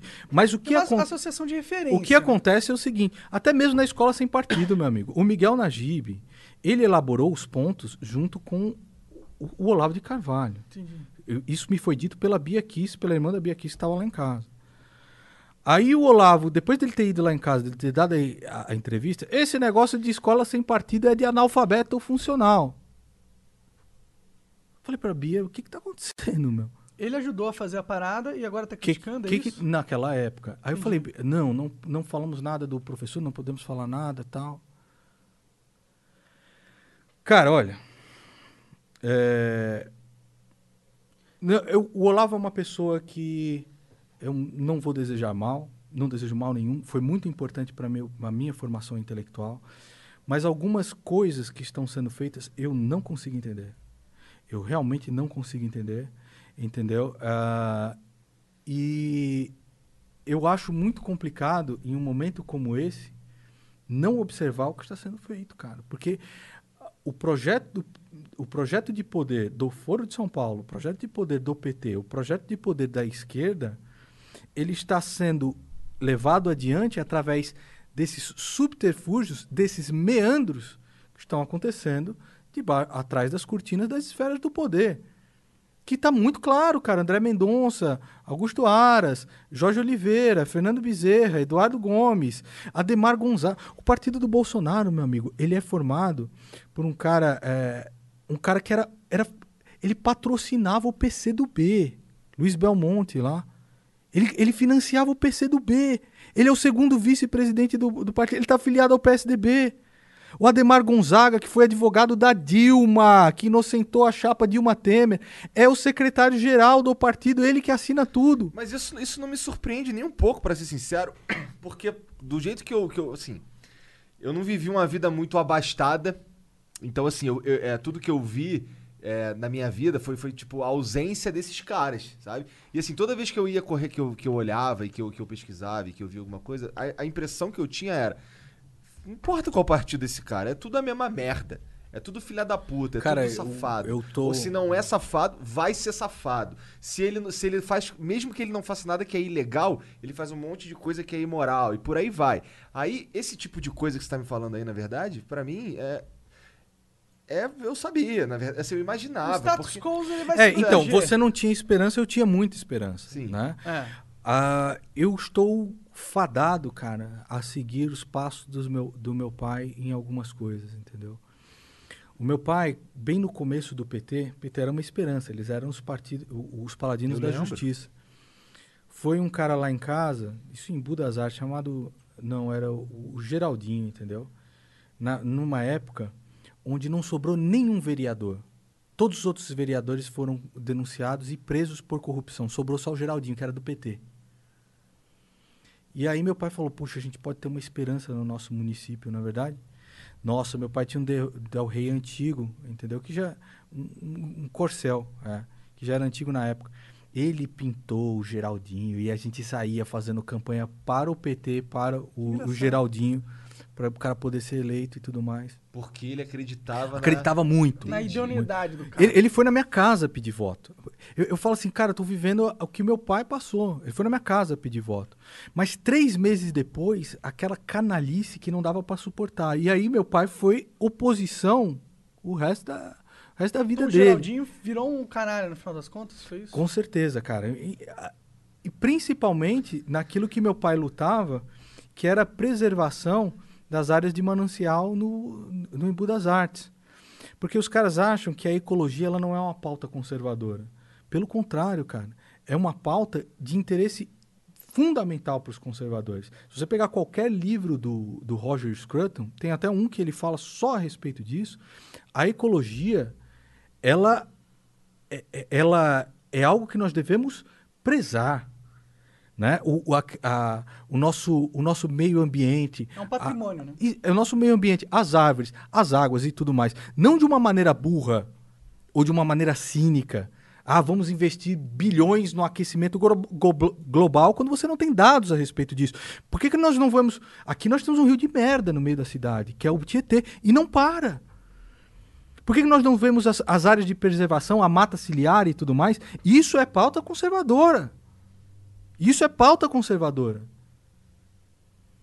E perverter isso de uma maneira. É, então o Geraldinho acabou com tudo lá. Meu pai foi, foi- se teve uma desilusão imensa, não só com o Geraldinho, mas com a sociedade ecológica que tinha na época. Onde. Olha só como uma coisa terrível que aconteceu. Meu pai lutou pra caramba, cara, quando, foi, quando foram instalar o Rodonel passava perto de Embu das Artes, meu pai lutou demais, cara, para que ele não passasse em uma casa de um, de um padre chamado Padre Inácio, que era uma casa que tinha mais de 600, 400 anos de, de idade, era um patrimônio da nossa cultura, era um patrimônio do que aconteceu com Embu das Artes na época dos jesuítas. E meu pai era um pesquisador disso, não só da história de Embu, mas da, da história do, do nosso país. Ele fez de tudo, cara, para que o, o Rodonel não passasse ali naquela casa. O que, que os caras fizeram? Com a licitação do PT, passou o Rodonel em cima da casa. Demoliram a casa. E adivinha o que, que fizeram depois? Rodonel passou por outro lugar, cara. Não precisava ter dito. Caralho. Caralho, é um descaso total com a nossa cultura, de certa forma. É muito, é muito triste, bicho. É muito triste. E meu pai passou a vida inteira lutando com isso. Tanto é que É, você chega na prefeitura de Embu e fala, pô, você é filho do Canim? O Canim era o terror aqui, hein, cara? ele vivia lá enchendo o saco dos petistas. Teve que uma vez sair escoltado com a guarda lá, cara. Ah, então, então tá no teu sangue essa Então você porra. puxou realmente umas paradas do teu pai. né? Muito. Da hora, cara. E da mesma forma, meu pai nunca se calou. Nunca se calou. Tem os artigos dele lá descendo o pau no PT. Não, será que o problema não é o Estado em si? Vamos só acabar com o Estado, mano. Não, mas aí que tá. Aí você. Mas é- beleza, você acaba com o Estado. O que, que você propõe depois do Estado? Eu proponho Esse uma é o- governância Então, mas aí que tá, meu é, amigo. mais nichada. Cada cidade governa a sua própria Isso, cidade. mas aí que tá, meu amigo. ligado? Eu rejeito a, a mentalidade revolucionária Hum. De que se você tem um vazamento na pia. Você tem um vazamento no seu banheiro, entendeu? Uhum. E, mano, tá saindo esgoto lá, é horrível, tá ligado? Eu rejeito a teoria de que você tem que destruir a casa para construir o vazamento. Para consertar a o vazamento. Sim. Eu acredito que é possível resolver o vazamento. Se Bolsonaro tivesse tomado diversas atitudes corretas, entendeu? Seria, meu irmão, seria muito Nessa casa diferente, tem uns cara. 50 banheiros todos vazando. É, é que essa Eu casa sei, ela tá toda isso. podre Aí- já. Talvez a gente só Exato, aí demolir chega aqueles, mesmo, né? chega aqueles caras e falam, ah, mano, não tem que ter Estado, é libertário e tal, é não sei o que É, lá. não- não concordo como o. Hofbard, como Hofbard, ele ah, explica e o argumento dele é certíssimo em seus livros. Só que o problema é, ele não propõe nada em troca. Esse é o problema. A gente tava conversando com o Sam Então, assim, falou como é que funcionaria algo Econometria. isso, como funcionaria algo? Então, assim, nós vamos dando a solução. Um partido vai dando a solução aqui, outro partido vai dando a solução ali. Nós vamos brigando. A luta é eterna, mas o paraíso na Terra ele não existe. Acho que talvez essa seja a maior mensagem do cristianismo. Paraíso na Terra é inatingível. Quando Cristo fala de quem é essa efígie, aí de César. Então dá a César o que é de César, dá a Deus o que é de Deus. Porque o paraíso na Terra nunca vai ter. Entendeu? Agora, ah, não quer dizer que nós temos que nos ausentar ou abster de lutar. E a gente pode ser mais ousado na mudança, né? Por exemplo, podia ser Cara, cada estado o seu próprio país. É. Divide essa porra. Não sei, cara, mas aí que tá. Quando você começa a conjecturar muitas coisas, ah, eu conjecturo uma porrada de coisa também. como lá cara. nos Estados Unidos Ah, podia ter só funciona, mulher bonita no mundo. tá?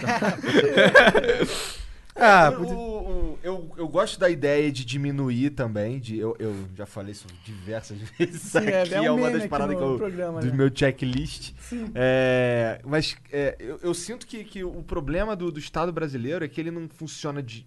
Por exemplo, o- eu moro em Curitiba. Eu venho pra cá toda semana fazer isso aqui. Que legal. É, é, mas a minha vida lá em Curitiba, as leis que funcionam pra mim em Curitiba e o caralho, elas não funcionam tão bem pro cara que mora em Rio Branco. Tá ligado? O cara que mora, sei lá, em Manaus. Sabe? Então eu, eu tenho um pouco de. Eu, eu fico um pouco irritado porque eh, tem uma galera lá em Brasília decidindo de maneira esquisita. Assim, eles decidem a vida do cara que mora no sul e do cara que mora no norte ao mesmo tempo. É, é, tenta- é aquela tentativa de descentralizar mais o poder de Brasília, né? Porque todo mundo vai lá com pires pedir alguma incrível, coisa. Pra ter mais autonomia nos estados, nos municípios. Seria seria um começo. Mas não é legal? É ótimo. Agora vamos construir alguma maneira para que isso aconteça. problema Mas é que do jeito que dos cara. do jeito que está sendo, com o Fernando Bezerra, com o Eduardo Gomes, isso não vai acontecer. Não vai cara. acontecer. Então, assim, o que, que a gente precisa fazer? Primeiro, observar a realidade. Essa é a realidade. Se você se ausenta da realidade, cara, aí você vira petista, você vira bolsopetista, você vira gado. Acabou, mano. Você, já, você só está pedindo para ir pro abate. Sim, sim. Mas ao mesmo tempo, se a gente reconhece que dada estratégia seria claramente superior, a gente tem que lutar para que a gente implemente ela, né? Então, por exemplo, qual, é a estratégia que eu acho que é, é melhor agora? Você tá entendendo? Vetar o fundo partidário. E mo- mobili- vamos, vamos falar de coisa concreta agora. Sim, Veta isso- fundo partidário. Tem que vetar, né? Veta o Na minha fundo partidário, faz, Acabar com ele. faz uma campanha, primeiro dentro do Congresso, e incentiva os congressistas a falarem com a população do quão perverso isso é. Mas eles E querem essa porra. Pois é, bom bicho. Eles. Pois é, foda. mas aí a gente vai ter que lutar. Porque o gado tá falando o seguinte: não, não tem jeito, ele tem que sancionar, senão leva impeachment. Os petistas, não, tem que ter, porque não sei o que lá, não vai ter financiamento privado. Então são poucas coisas que nos apresentam na realidade que nós temos que lutar. Bolsonaro, por exemplo, cogita que templos, hoje mesmo, cogita que templos tenham abatimento de impostos em conta de luz. de luz. Isso não é errado? Caralho, É pra caralho. Então nós temos que lutar. Se o Bolsonaro não souber que isso é errado, todo mundo fala, pô, mas aí sim, mitou. Ah, pô, mitou, aí sim, aí valeu. Ah, Pelo menos tem o Paulo Guedes pra ficar puto com isso. Então, mas. Ainda é- bem. Ah, é- Paulo Guedes devia ser o presidente, na minha opinião. Não, então, mas, mas aí que tá. Ele não quer, ele quer a gente pode falar diversas coisas que podia, podia, Sim, claro. mas a gente tem que lutar agora. Eu tô pagando pato por lutar agora. Tô levando pau de todos os lados. Sim. Sou ameaçado pela direita, sou ameaçado pela esquerda. Direita no poder vai me ferrar, a esquerda no poder vai me ferrar, tá frito. Entendeu? Mas assim, como é que você se abstém disso? Eu estou fadado a trilhar o caminho do meu pai, meu amigo. Eu tive a Tá esperança, prefeitura. eu tive a esperança, eu, eu, eu lutei por isso, entendeu? E agora é brigar, entendeu? Continuar na luta e tal. Mas Entendi. é isso. E esse teu lance de música aí, cara, eu sempre quis perguntar qual que é a tua banda favorita. Blind tenho, Guardian. É, duas bandas favoritas, o é Blind foda, Guardian né? e o Kiss. Cara, Blind Guardian eu gosto pra caralho. É. Foi a primeira, assim, não foi a primeira banda de metal que eu ouvi, porque todo mundo começa com Iron Maiden. Tu começou com Iron Maiden também? Cara, eu comecei com Blind Guardian. É? Mas esse foi o segundo, o, o Somewhere Far Beyond, que é o quarto disco, foi o, o- eu tenho um irmão mais velho, e ele era viciado. Somewhere far Nossa, bom demais, cara. Minha favorita desse daí é inclusive essa música. Ah, eu gosto muito. Bom, deixa pra lá. É. Pô, eu fiquei curioso, gosto muito do quê? Tem algumas músicas nesse. nesse esse é o meu disco favorito do, do Blind Guardian. É, eu gosto pra caralho. É, a Blood Guardian tinha uma pegada meio Senhor dos Anéis, não tinha? Eles Sim, tinham tem uma música tema- cujo nome é Senhor dos Anéis. É, Lord É, of the Rings, é. É. Tem, tem duas versões. Eu gostava do inclusive. episódio também, era bom. É, o Rhapsody é mais farofado. Eu gostava do... Eu comecei a gostar de rock pelo seguinte, eu não gostava dos caras do rock. Achava que esse cara, puta, cabeludo, nojento, sons e tal. Esse cara tudo drogado, filha da puta. Isso eu tinha o quê? 13 anos de idade, 12 anos de idade. Eu achava meio assustador esses caras na escola. Eu entendeu? escutei Blind Guardian, eu escutei esse disco junto com Angels Cry, do Angra. E aí, depois que eu escutei esse disco aí, o André Matos virou meu ídolo do, do metal. Hum. Sei. E aí eu comecei a acompanhar tudo que ele tava. Por exemplo, eu, come- eu comecei a ouvir bastante a Vantasia por causa do André Hum, Matos, sabe? E eu, e eu adoro o metal melódico, cara. Sei. Adoro de verdade.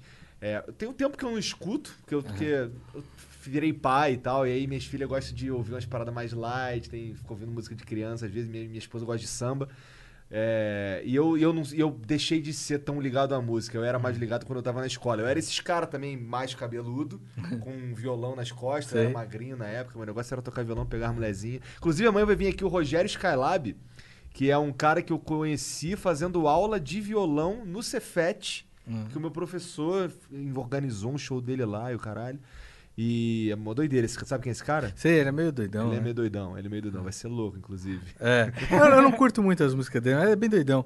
Agora, o Blind Guardian, quando apareceu assim, apareceu, eu, uma- um amigo meu levou esse CD na escola, Cara, eu chutei Blind que era o Nightfall in the Middle Earth, Tô ligado, esse é o quinto disco. que é, é, que é muito louco. Esse contou a história, tem 25 Mas aí eu, eu cheguei e faixas, falei né? assim, mano, que porra é essa aí? É jogo, né? Que é muito louco essa capa. Aí o cara falou, não, isso aí é heavy metal. Eu falei, bosta isso aí, não quero nem jogar. Aí o cara, eu quero nem ver isso aí, não gosto desse cara de rock. Aí o cara falou, por que, que você não ouve um pouco aí? Aí você Aí de eu Mirror, comecei a ouvir. Nossa senhora, aquilo foi demais. Aí eu colocava jogando Quake, o primeiro Quake. Ah, caralho, que então o. Quake ele tinha uma coisa que você instalava ele no seu computador. Aí você botava o E aí você CD, colocava qualquer CD de música e ele ele ia rodando. Uhum. Entendeu? Enquanto você jogava. E eu ia ouvindo aquilo, cara. E aí eu joguei uma vez, né? Achei louco demais. Vinculou com o jogo, vinculou com a música, vinculou com a fantasia medieval, porque eu já jogava RPG na época e tudo mais. Era fan- fascinado por nerd? aquilo. Total. Sou até hoje, né? Bom, cara, legal.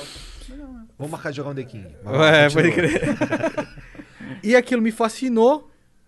Eu falei, nossa, que demais. E aí, só que eles eram bem certinhos e tudo mais, aí chegaram com o cara. Ah, Houve o Kiss aí. Aí o Kiss me fascinou também, porque eles. Você não tá com a camisa do. eh, Você tá com o a é Deadpool. Deadpool, eu do eu tô com o. Punisher. Eu falei, caramba, gente que se veste como super-herói no palco. É isso mesmo que eu quero. Entendeu?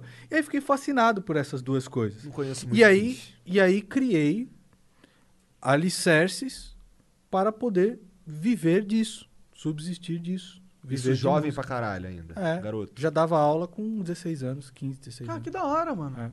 Ho- Hoje em dia, como você ficou famoso no YouTube, aumentou a demanda de shows? Não, cara, eu parei de fazer shows, como eu falei pra você, o último show que eu fiz foi em 2013. 13? Ah, É. caralho. Achei que tinha 2000, sido esse é, ano. 2013, 2014. Foi o último show que eu fiz. Ah, me decepcionei muito com show business. Muito, tá ligado? Ah, com isso. Ah, por causa do segundo turno, eu tava tão focado em fazer com que o cara fosse eleito. Eu dispensei todos os meus alunos. né? Caralho. E ainda não... Ainda não sentei pra fazer a minha agenda novamente. Você sente vontade de voltar pra música? Eu vou voltar a criar dar uma- aula esse ano, cara. E Eu criar uma pra minha banda e esposa. sair aí, mano. Porque, porra, agora Não. você teria um publicaço pra ir te É, assistir, tem um né, mano? publicaço, meu amigo, mas na minha posição, você tá fazendo um show e de lá o cara dá um tiro em você. Já é pensou? muito É bem possível. É isso que você tá É que, quem são preocupado. aqueles caras que tocaram contigo no clipe da Amazônia? Ah, puxa, foram pessoas que. Mas são, os caras do Pandora, não? O baterista era. É? O baterista Cláudio, que casou com a minha prima. Foi baterista da minha banda, casou com a minha prima. Eu acredito que aqueles caras estão na minha vida por. É o dedo de Deus que colocou aqueles caras lá. O Júnior era meu luthier, antigamente, então ele cuidava dos, dos meus instrumentos e tal. Tu tem uma caralhada de guitarra? É, assim, tem algumas, né? E ele era a pessoa que eu levava lá. E quando eu fiz a primeira entrevista ao Bolsonaro, ele falou: Cara, essa entrevista ficou tão mal gravada. Eu tô começando a mexer com câmera, acho que eu podia fazer um negócio melhor. Eu falei: ah, Então faz. Apaga alguma coisa aí. E aí, é um, é um cara maravilhoso. O Vagnão, o Vagnão tem um canal legal também, e que é um cara que, que tava tocando baixo lá também, é um cara incrível. E o Cláudio também.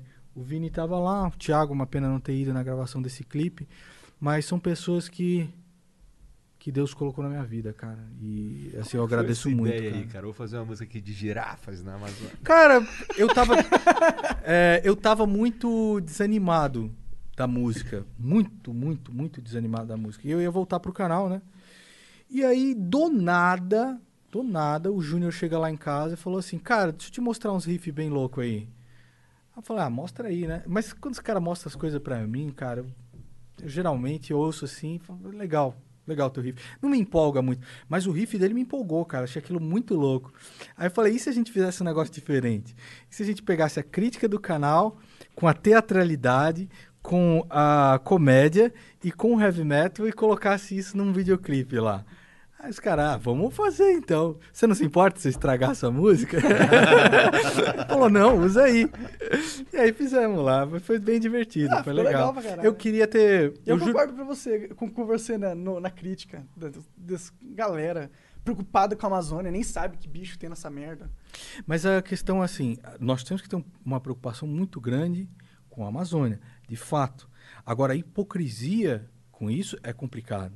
Então tem muito índio que tem reserva lá que vende madeira pros caras, você tá entendendo? Porque não tem é, para ganhar dinheiro mesmo, cobra pedágio e tudo Índio é mais. ser humano, Então mano. assim, ah, nós não estamos falando que a Amazônia não é importante. Ela é importante, mas esse assunto ele tem que ser abordado com uma seriedade. Esse assunto ele tem que ser abordado com o respeito que ele merece. Ninguém quer ver não só as nossas riquezas sendo exploradas por outro país, mas ninguém quer ver a biodiversidade e nem as nossas matas indo para o saco por causa de queimada irresponsável, cara. Sim. Então, assim, não, não, não é uma. Ou, ou deixar de explorar aquela, a- essa biodiversidade ao nosso favor por um xismo é, ecológico, de que não pode mexer na natureza. Claro que pode mexer Eu na acho que natureza, assim, porra. eu acho que tudo é aquele negócio. Precisa ter um, um, um- um estudo muito sério, um estudo isento, sério, e pessoas sérias envolvidas. Meu pai era um cara que ia lá, via mata ciliar e tal. E os caras compram muito estudo, mano. Os caras compram estudo falso. Só pra um papel Aí quando você vai ver no dia seguinte o rio tá todo poluído, você tá entendendo? Quando você vai ver no dia seguinte um, um, um determinado recurso que poderia ser usado na, na área da farmácia deixou de existir, cara. Então é, é algo que é sério, tá ligado? A questão ecológica é algo sério, mas ela não pode ser transformada em uma questão, é, uma questão de paixão.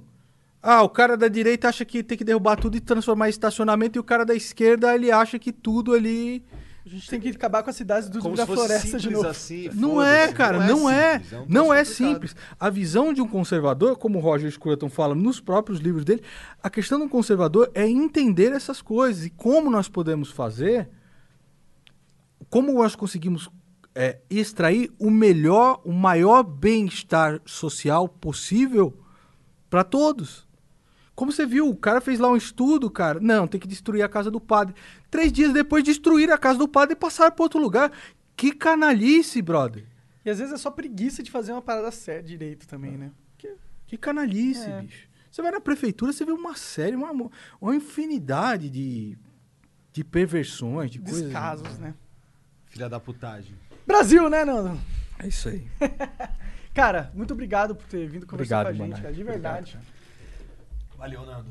É, sei que é um evento raro, então a gente aprecia.